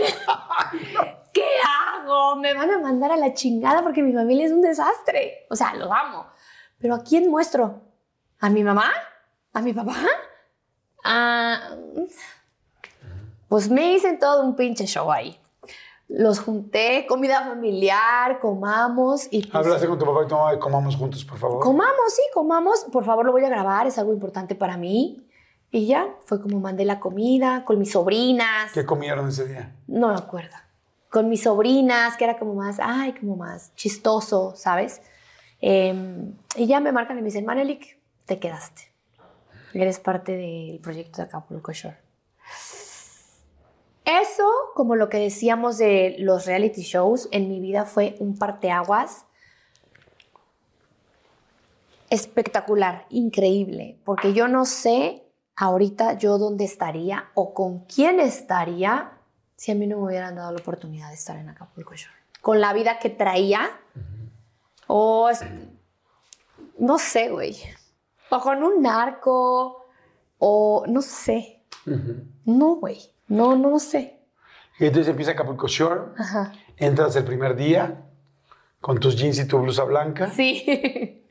Eso sí, con mi maleta coach y creo que ya traía LB.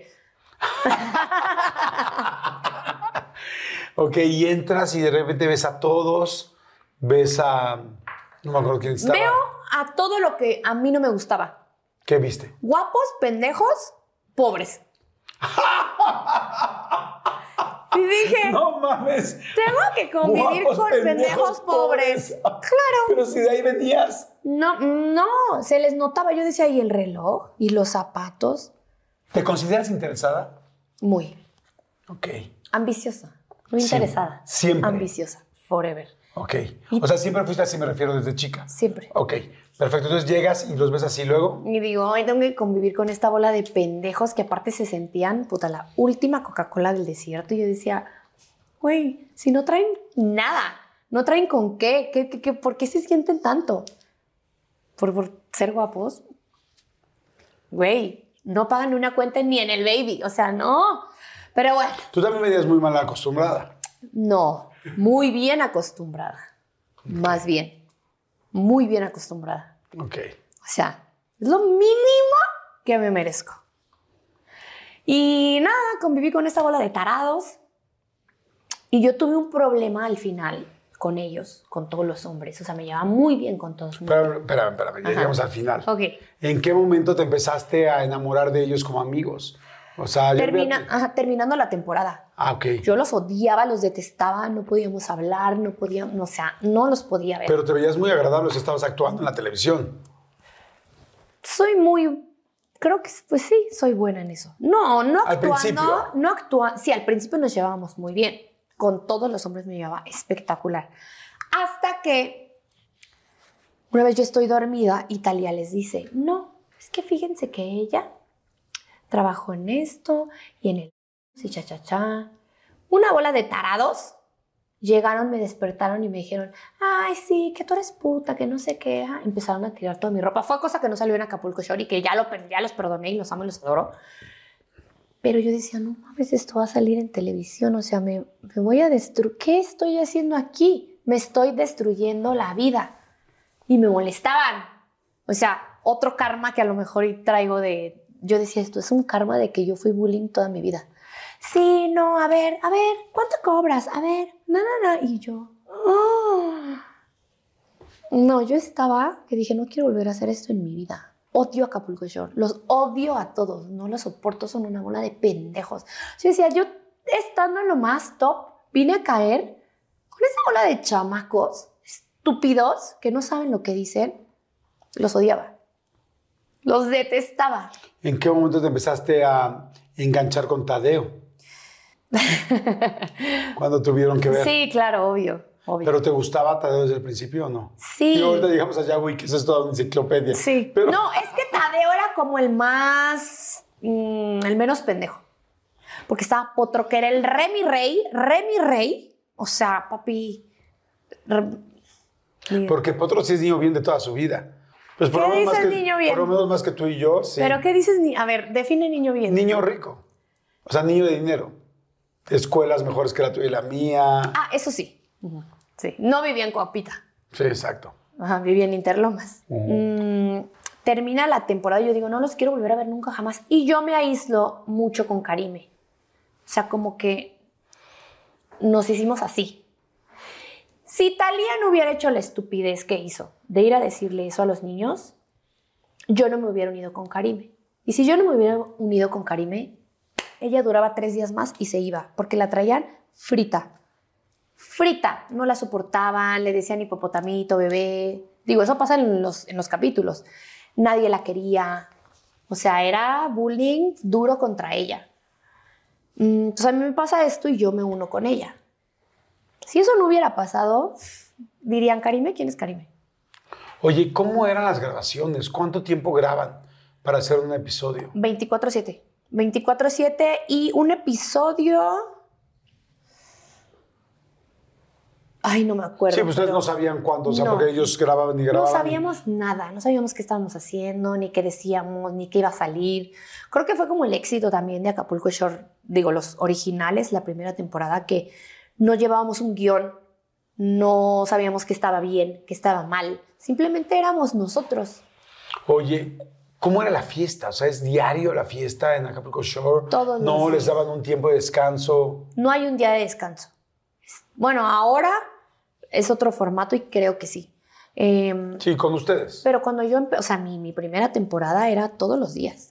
Pero ¿cuál era la indicación? ¿Tienen que ponerse pedos? ¿Tienen que besarse? ¿Tiene que haber sexo? ¿Cuál era la indicación? Ninguna.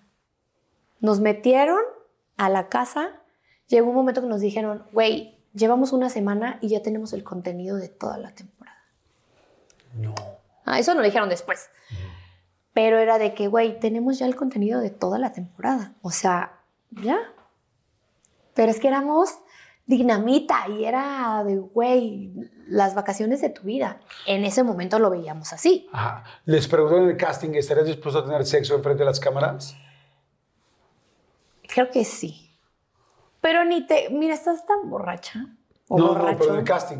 Sí, sí, sí, en el casting. Ajá, exacto. ¿También estaban borrachos Creo que en el sí. casting? No, no, no. O sea, creo que sí te llegaron a preguntar como, ¿y te atreverías a. Ajá. Güey, a ver, si tú vas a pedir empleo, les vas a decir lo que quieren escuchar. ¿Me explico? Si te preguntan, ¿tendrías sexo? Pero por supuesto, obvio. O sea, todo sí. A lo que me digan, sí, sí, sí. Ok. ¿No era muy cansado? estúpidamente cansado. La primera temporada no, porque era estúpidamente divertido. ¿Cuántos años tenías cuando empezaste? O sea, ¿cuándo fue la primera temporada? ¿23? 21. Ok, 21 años. 21 o sea, años. aguantabas, ¿cuántos días aguantaban seguidos tomando? Es que mira, el- la dinámica era así. Salíamos de antro, llegábamos a la casa, agarrábamos after, te dormías unas 2, 3 horas, te levantaban para hacer greens, te tenías que arreglar. Green se da los Green es lo que dices. testimoniales. Hola, yo ayer en Palladium me besé con 80 güeyes. Eso.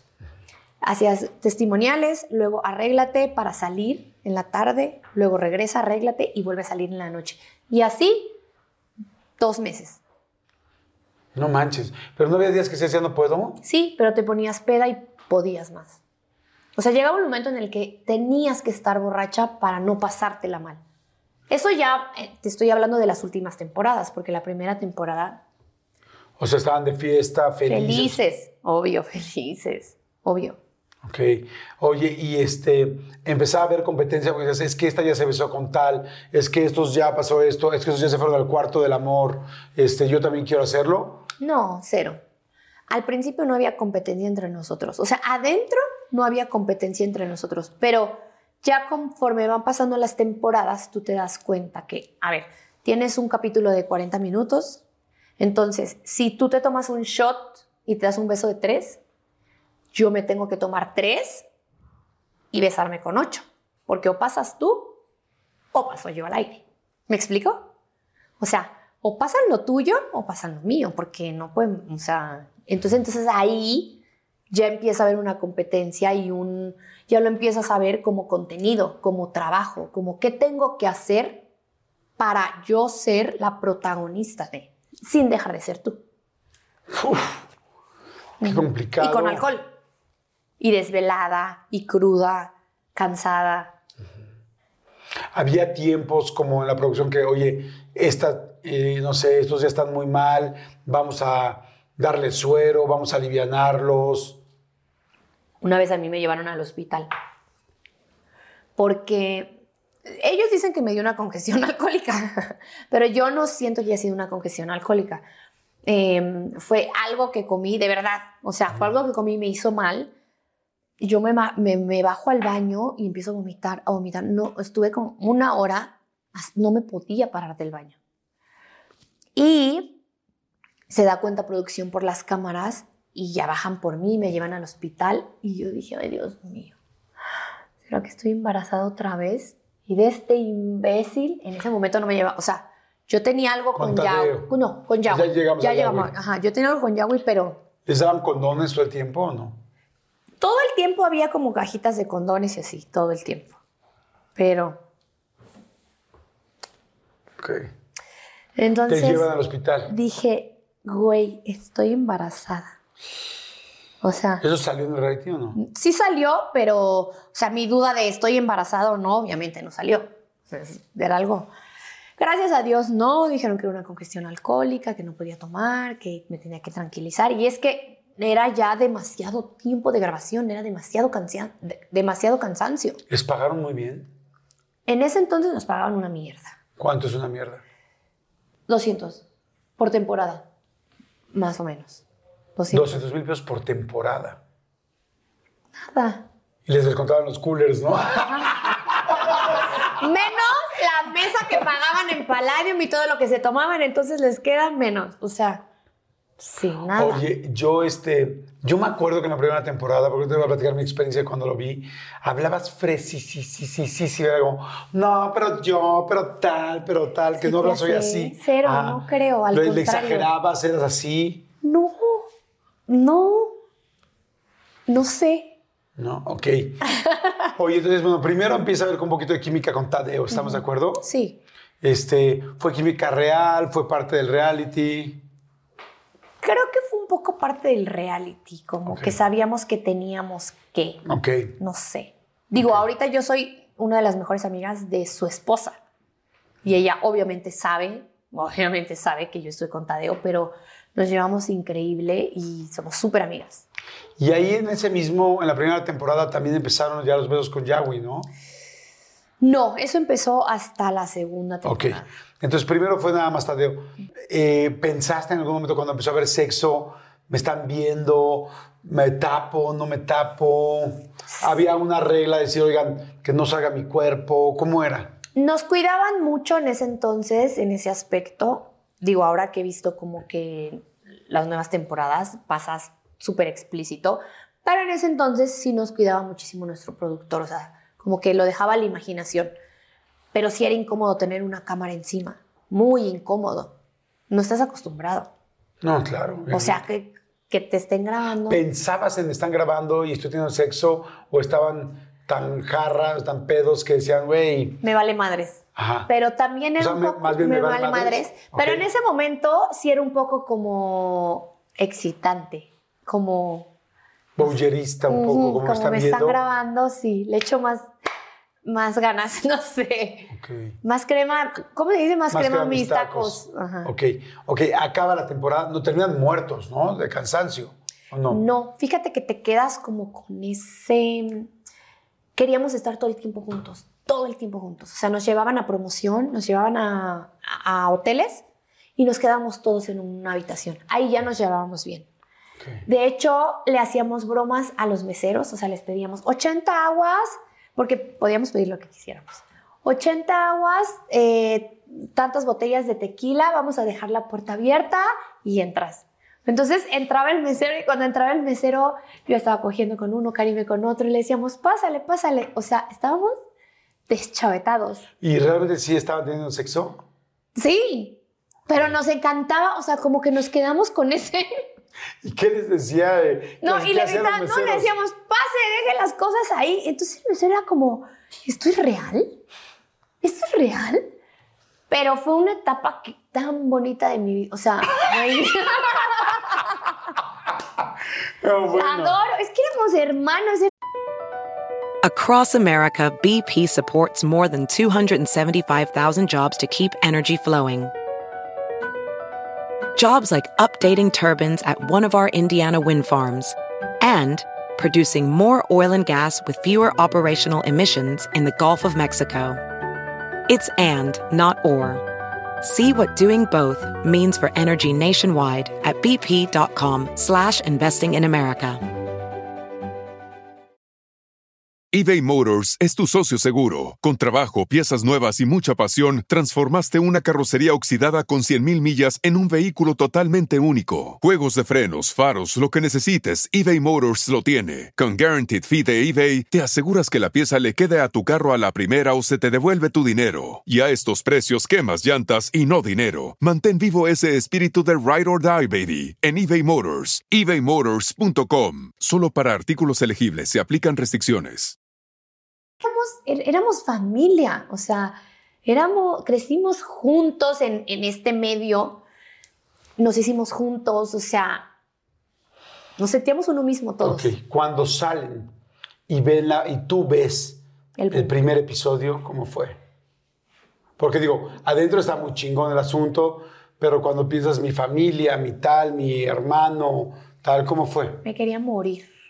Yo dije, ¿Ah, sí? me destruí la vida. O sea, soy una estúpida. O sea, ya nada va a volver a ser igual en mi vida. Y eso que es el primer capítulo, me empezaron a escribir una sarta de cosas, ya sabes, el hate. Pero yo no estaba acostumbrada a eso porque yo, güey, me mandaron así al ruedo y, y como fuera. Entonces, un hate que yo dije, no voy a aguantar. Y le escribí a mi productor y le dije, güey, me estás destruyendo la vida. Me dijo, tranquila, confía en mí, que te va a ir muy bien. Pero en ese momento yo decía, ya que no sale el próximo capítulo, ahora qué dije, qué hice, aparte borracha todo el tiempo, no me acordaba. Y decía, ¿qué hice? Oye, y ahí, por ejemplo, con tu mamá, con tu papá, con tus hermanos, ¿cómo fue? ¿Les hablaste? ¿No? No, ahí yo ya estaba muy bien con mi mamá, ya no tenía ningún problema. Mi papá bloqueadísimo el canal. O sea, nunca fue ¿Le como, dijiste, oye, por favor, no lo veas? No, por favor, no lo veas, pero es como que no. O sea, ni, ni dónde va a salir, ni nada. Nada. No. O sea, le dijo tu papá, ¿cómo te fue en tu grabación, mijita? Bien, pa, y luego te cuento. Ok. Sí, pero ¿Y que tu mamá qué le dijo? Oye, ma, ¿va a estar cabrón? ¿O la mamá no, no se juntaron a verlos juntos? Fíjate que mi mamá ahí ya como que traía otro chip. Ya después de, de todo lo que había pasado, ya traía otro chip. Entonces fue como que me apoyó todo el tiempo y siempre fue como que, pues, orgulloso de lo que estaba haciendo. Yo te tengo que ser sincero. Yo vi el primer capítulo de Acapulco Shore Ajá. y en ese momento lo vi con mi ex esposa. Y, y sinceramente no lo aguantamos. O sea, fue demasiado. O sea, ver a tantas mujeres diciendo verga. Verga, O sea, verga. fue así. Porque además, hoy, la verdad, por desgracia, porque no es una palabra que me guste, sinceramente, se dice mucho más. Este, pero fue así de wow, o sea, ver a las mujeres así. eh, digo, mujeres y hombres, porque la palabra era demasiado fuerte. Hoy me sigue pareciendo fuerte, sinceramente. Mentiría si dijera que no, ay, sí, súper cool, la neta. Me parece fuerte. Este, verlas teniendo sexo. eh, yo decía, los papás de estas chavas, ¿Qué Pensabas onda? en otra cosa. No, no, no, no. O sea, nosotros, te, te tengo que ser sincero, nosotros lo apagamos. O sea, yo lo apagué así que, No puedo con esto. o sea, o sea, mi esposa, mi esposa en ese momento me dijo, esto me parece lo más bajo, lo más terrible. Dijo, apágalo. Yo también dije, sí, me está dando pena con ella. Este, yo también siento que es demasiado. Lo apagué. Nosotros tenemos una gran conocida que trabajaba en la producción de ustedes. Le hablamos para preguntarle. Ella me dijo, yo pedí que me sacaran de los créditos. O sea, no quiero estar, que mi nombre esté relacionado con lo que están haciendo estos chicos. Aunque trabajo aquí, nunca me imaginé a dónde iba a llegar esto. Y, y todos nos sorprendimos. Corte A, bueno, esa fue mi primera... la Impresión. sí, mi primera impresión. Que dije, eso es fuertísimo para la televisión. Dije, yo nunca había visto esto. Este, y, y sí me preocupé, sinceramente, por pues por su reputación, por Claro. ustedes. Me preocupé por los papás. Me acuerdo que un día iba yo en Santa Fe, en el centro comercial Santa Fe, y me encontré una señora guapísima. Hola Jordi, ¿cómo estás? Yo, hola señora, ¿cómo está? Mucho gusto, tal, tal. Ay, mira, te quiero presentar a mi hijo. Este, él sale en un programa. Y yo, ¿cuál? Sí, sí, se llama Fernando en Acapulco Shore. Y entonces lo vi y dije, wow, este es el cuate galán que vi, super mamey. eh, Pasa- un pasadito. diciendo también de todo y fue así como de me dio como un poco de preocupación dije qué, pen- qué- qué pena con la señora qué piensa la señora tal tal esa fue mi primera impresión Ajá. y lo primero que pasó en mí con Acapulco Shore ya me dijiste lo que les pasó a ustedes cómo empezó a cambiar a modificar o qué fue lo que sucedió porque de ahí yo me acuerdo que corte A un día fuimos Manolo y yo a trabajar con alguien que tenía que ver con la producción de ustedes para otro proyecto y me dijeron, los niños de Acapulco Shore son la locura. O sea, llegan a un lugar y tienen 20 mil personas afuera, es una locura. Y yo sinceramente pensé, dije, madre santa, yo no sé si es el ejemplo que yo quisiera para mis Para hijos. mis hijos. Ajá. Sí. Todo lo que me acabas de decir me pasó por la cabeza. Em, yo, por ejemplo, después de ver el primer capítulo de. Acapulco Shore, no volví a ver ni un solo capítulo ni de la temporada 1, 2, 3, 4, 5, 6 y 7 que estuve en Acapulco Shore. ¿En serio? No podía. No podías. No podía. Y cuando yo escuchaba que alguien estaba viendo historias o que escuchaba que lo estaba viendo, me daba, decía, no, no, no, apágalo, cámbialo, me incomoda. Me incomoda muchísimo. Mm, tal vez porque sabía lo que estaba haciendo, no sé, me incomodaba mucho, mucho. Hasta la fecha, si tú me dices, ¿te has aventado las temporadas? Ok. O sea, si yo te digo, mande, vamos a ver una temporada, no te sientas No conmigo a verla. no hay manera. Yo he tenido amigos que me dicen, ay, güey, en la cruda, vamos a ver Acapulco Shore. Y digo, no. Con- Ok. eh, conmigo, no. Ok. ¿En qué momento de, de esta situación complicada te sientes ya cómoda? Cuando empiezan a llegar a ver el éxito que están haciendo o la revolución que está pasando con Acapulco Shore o cuando te sientes tranquila con esto. Es que eh, era algo raro porque era algo nuevo para nosotros y no sabíamos el boom que iba a ser y no sabíamos a dónde íbamos a llegar. No sabíamos si estábamos cobrando bien, si no. eh, era todo nuevo. Sí. O sea, y era como, güey, quiero ser famosa y quiero llegar a, a tal lado. Entonces, em, sin manager, sin una guía, nada. O sea, con la de Dios y a lo que te decía MTV y lo que hicieras y, y lo que ellos querían que tú hicieras. Entonces, siento que un poco fue como, no aprovecharse, ¿no? Pero sí como, pues hacemos con esto lo que nosotros queramos. Y cuando te llaman a la segunda temporada dijiste, obvio, sí. Obvio, ya son todos mis carnales, ya son mis amigos, somos uno mismo.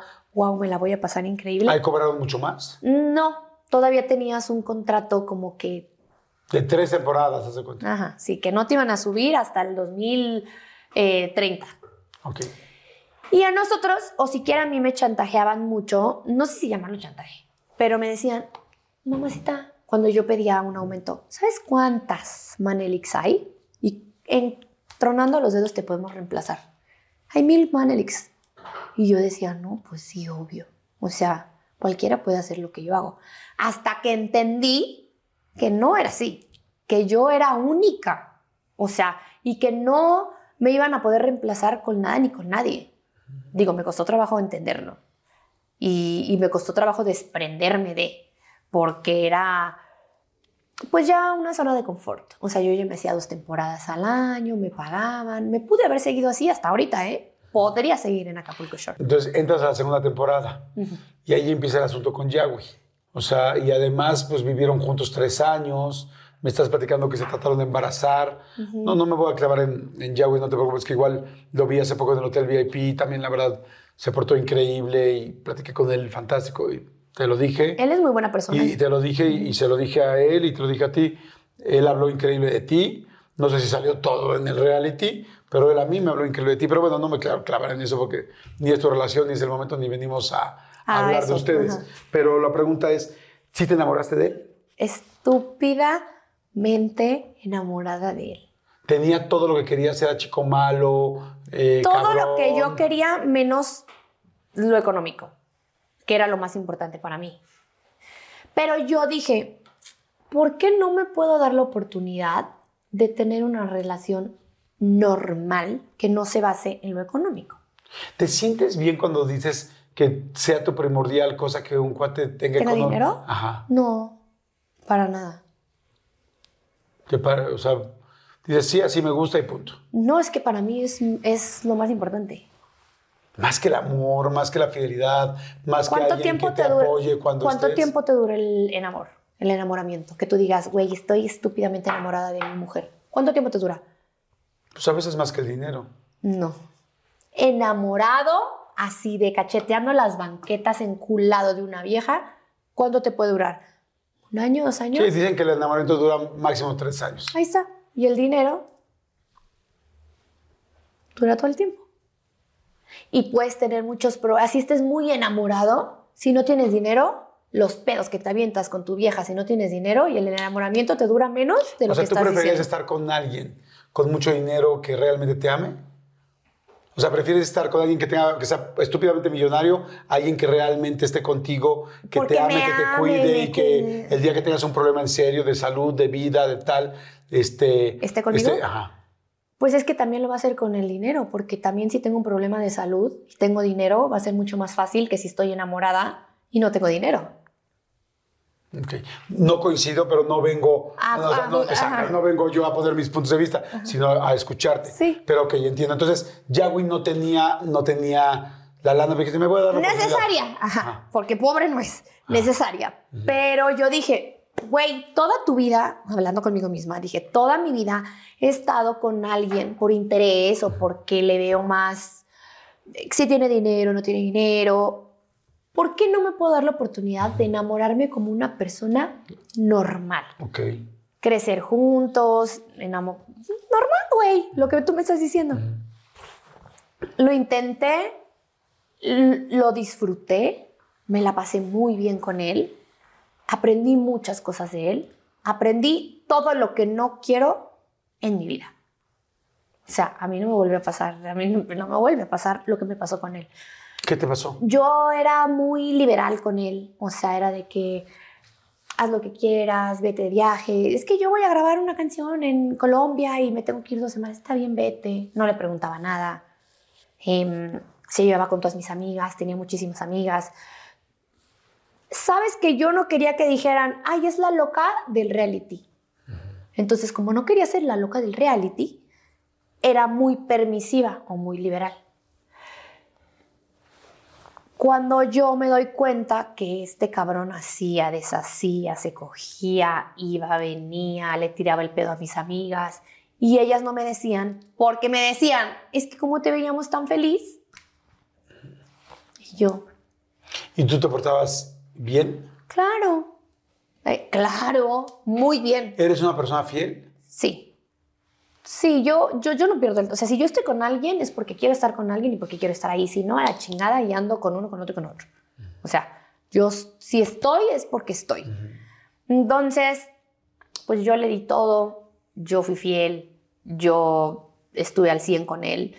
En el momento en el que yo me entero, digo, chao. Se ve a una persona, bueno, no, no- no puedo generalizar, pero tú lo veías tan rico, antojable y todo como lo veíamos en el reality, ya en la casa, normal, en la mañana, con los pelos parados todos, este... No, es que es diferente. porque yo no veía que él hiciera o que él creciera o que él... No, él solo estaba ahí. No sé, güey. No, o sea, mi idea de, ay, sí, crecer juntos y el amor existe y el amor verdadero y vamos a crecer juntos. No. Pero sí hubo una época, como dijiste, que intentaron este, embarazarse. Sí, lo intenté, claro, lo intenté. Los llevabas a tu casa. Mira, mamá. Claro, ese- obvio. Él es el señor Yahweh. Don.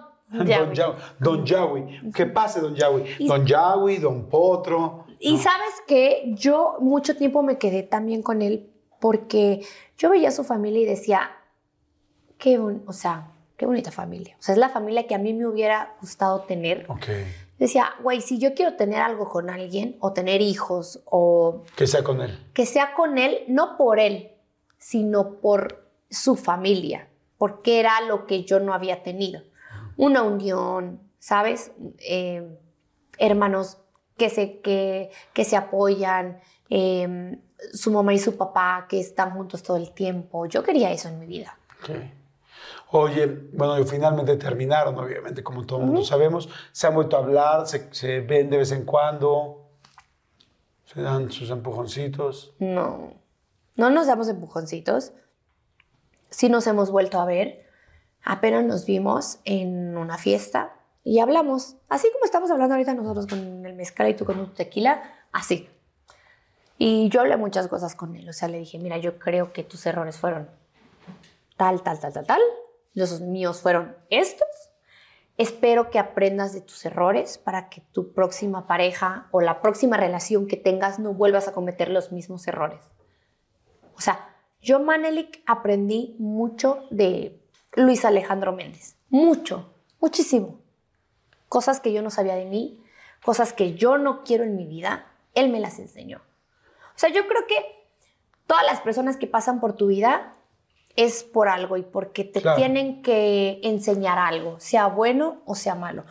El problema es cuando uno no se da cuenta que esa persona vino algo a tu vida. O sea, ¿qué me viniste a enseñar tú, Jordi, a mí en mi vida? ¿Me explico? Claro, por Si supuesto. lo entiendes como yo lo entendí con Yahweh, ni siquiera te tengo que decir lo perdoné o ya estoy bien con él. No, simplemente es como muchas gracias por el tiempo que me hiciste feliz, muchas gracias por el tiempo que estuviste en mi vida, pero tengo la capacidad de cerrar ciclos y esto ya fue y ya, no que no me sirvas en mi vida, pero ya hiciste lo que tenías que hacer en mi vida. Cada quien solo lo que tiene que Lo hacer. que en el tenía que hacer en su vida. Ajá. Y eso me pasó con. ¿Crees que no volverán a estar juntos? Jamás en la vida. Jamás. Como pareja, jamás. Ok. ¿Como amigos? Sí, yo lo extraño mucho, de hecho, como amigo. Era mi mejor amigo antes de ser mi pareja, era Claro. mi mejor amigo. Era mi mejor amigo. Ok. ¿Tu relación con Karime cómo está? Para que me entiendas y me entiendan.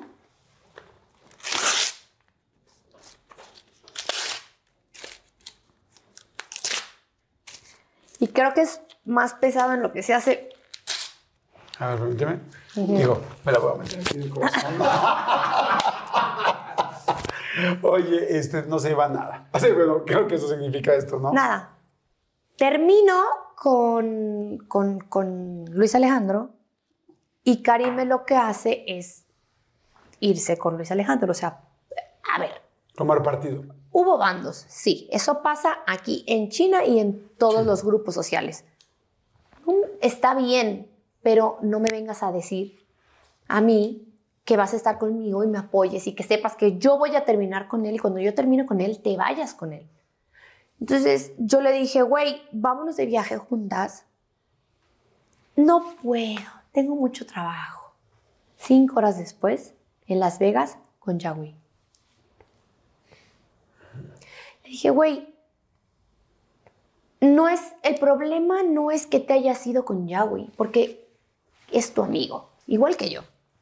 Pero ten los huevos de decirme, oye, ¿sabes qué, amiga? No me voy a ir contigo porque me voy a ir con Yahweh, carnal. Y porque es mi amigo, güey, y porque quiero estar con él. ¿Y yo qué le digo? No le puedo decir nada. Yo no le puedo prohibir ni a él ni a ella, porque son amigos y nos conocimos al mismo tiempo. ¿Me explico? Claro. pero me lo ocultó, no me contestó. Y entonces fue lo que a mí me molestó. O sea, yo dije, güey, o sea, yo no soy pendeja de nadie.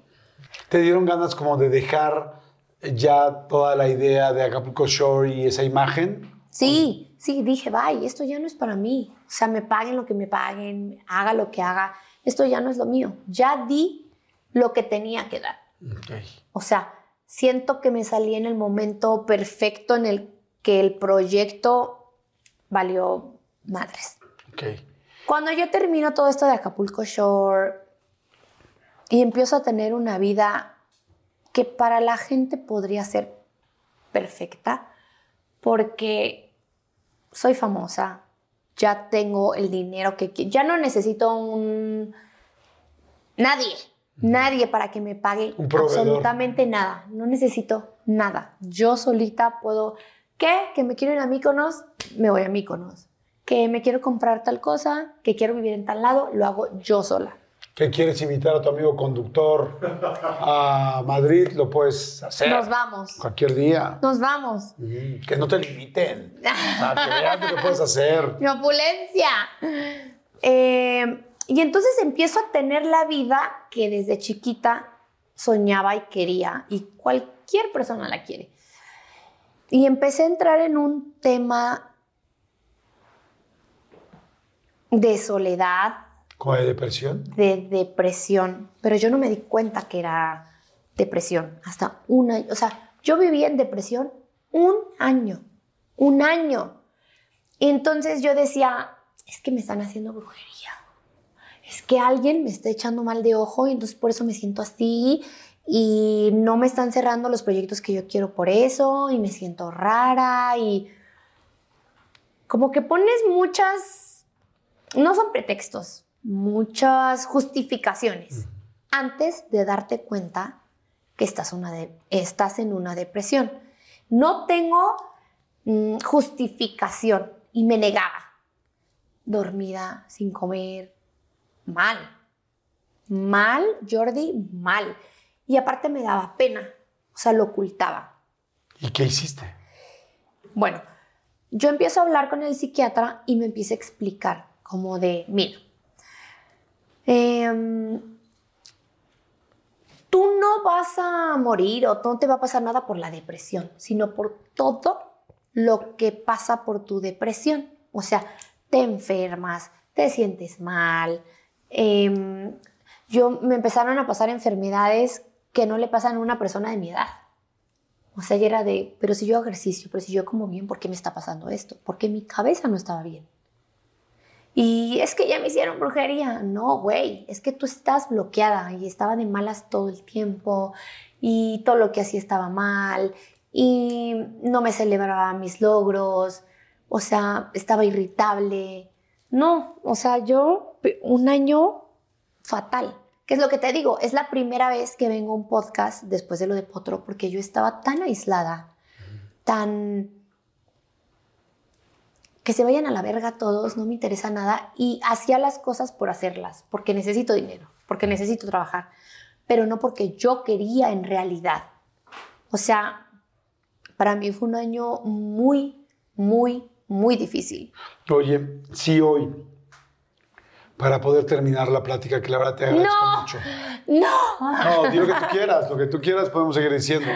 Pero si hoy pudieras escoger eh, cualquier cosa en tu vida, ¿qué escogerías? O sea, a partir de ahorita. etapas. No, o sea, sí, sí, sí, lo que quieras. Es como, a partir de hoy, puedes tener lo que tú quieras que digas en este momento. ¿Qué quieres? Salud, buen sexo. Salud, buen sexo. Unas culeadas buenísimas. El culeadón. Si a tu novio no se tu Salud, novio. una buena buena culeada. Ajá. y trabajo. Y trabajo. Amor, no. Ah, es que solo eran tres, ¿no? No, no, las. Pues sí, amor.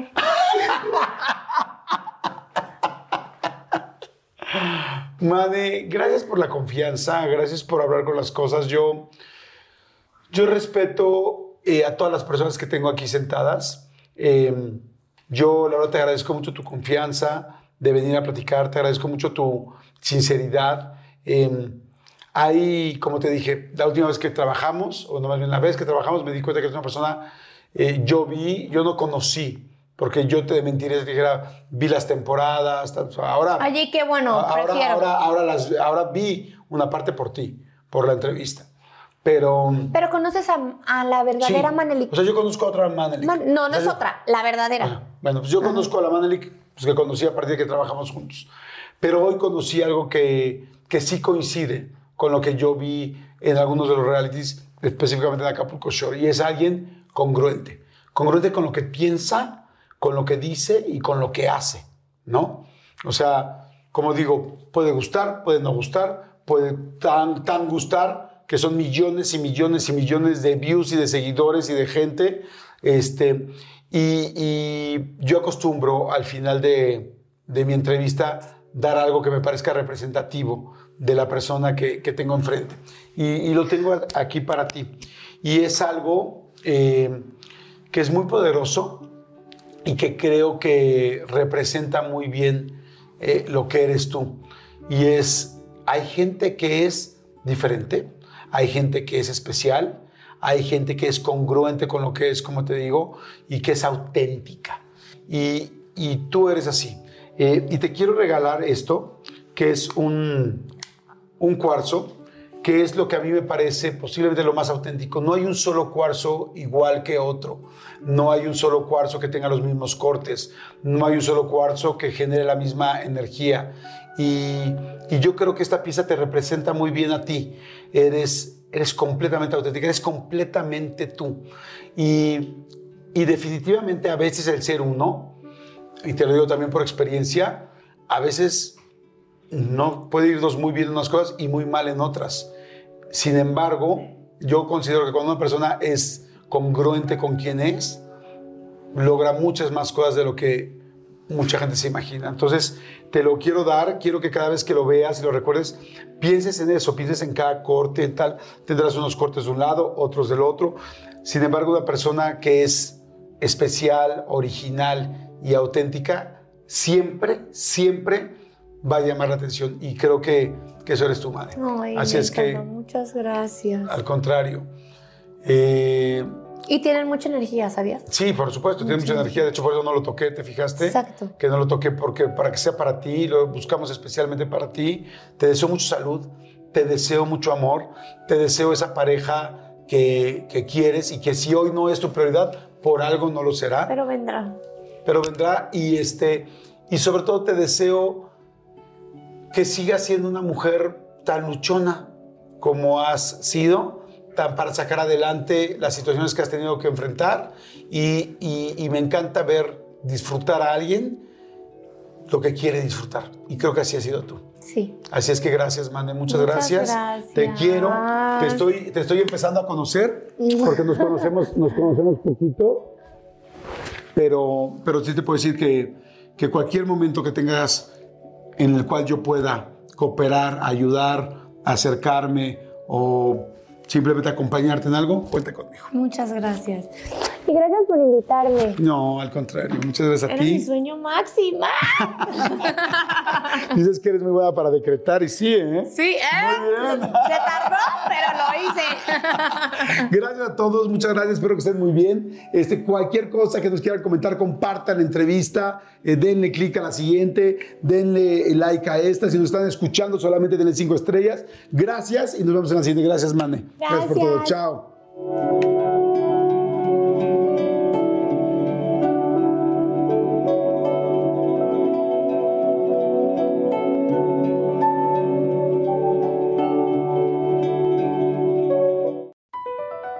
Across America, BP supports more than 275,000 jobs to keep energy flowing. Jobs like updating turbines at one of our Indiana wind farms and producing more oil and gas with fewer operational emissions in the Gulf of Mexico. It's and, not or. See what doing both means for energy nationwide at bp.com slash investing in America. We got another day of NBA action, so it's time for your FanDuel crew to make their bets. You know that new customers who bet $5 get $200 back in bonus bets if you win. Make every night a watch party only on FanDuel. 21 plus and present in Virginia. First online real money wager only. $10 first deposit required. Bonus issued is non-withdrawable bonus bets that expires seven days after receipt. See full terms at fanduel.com slash sportsbook. Gambling problem? Call 1-800-GAMBLER.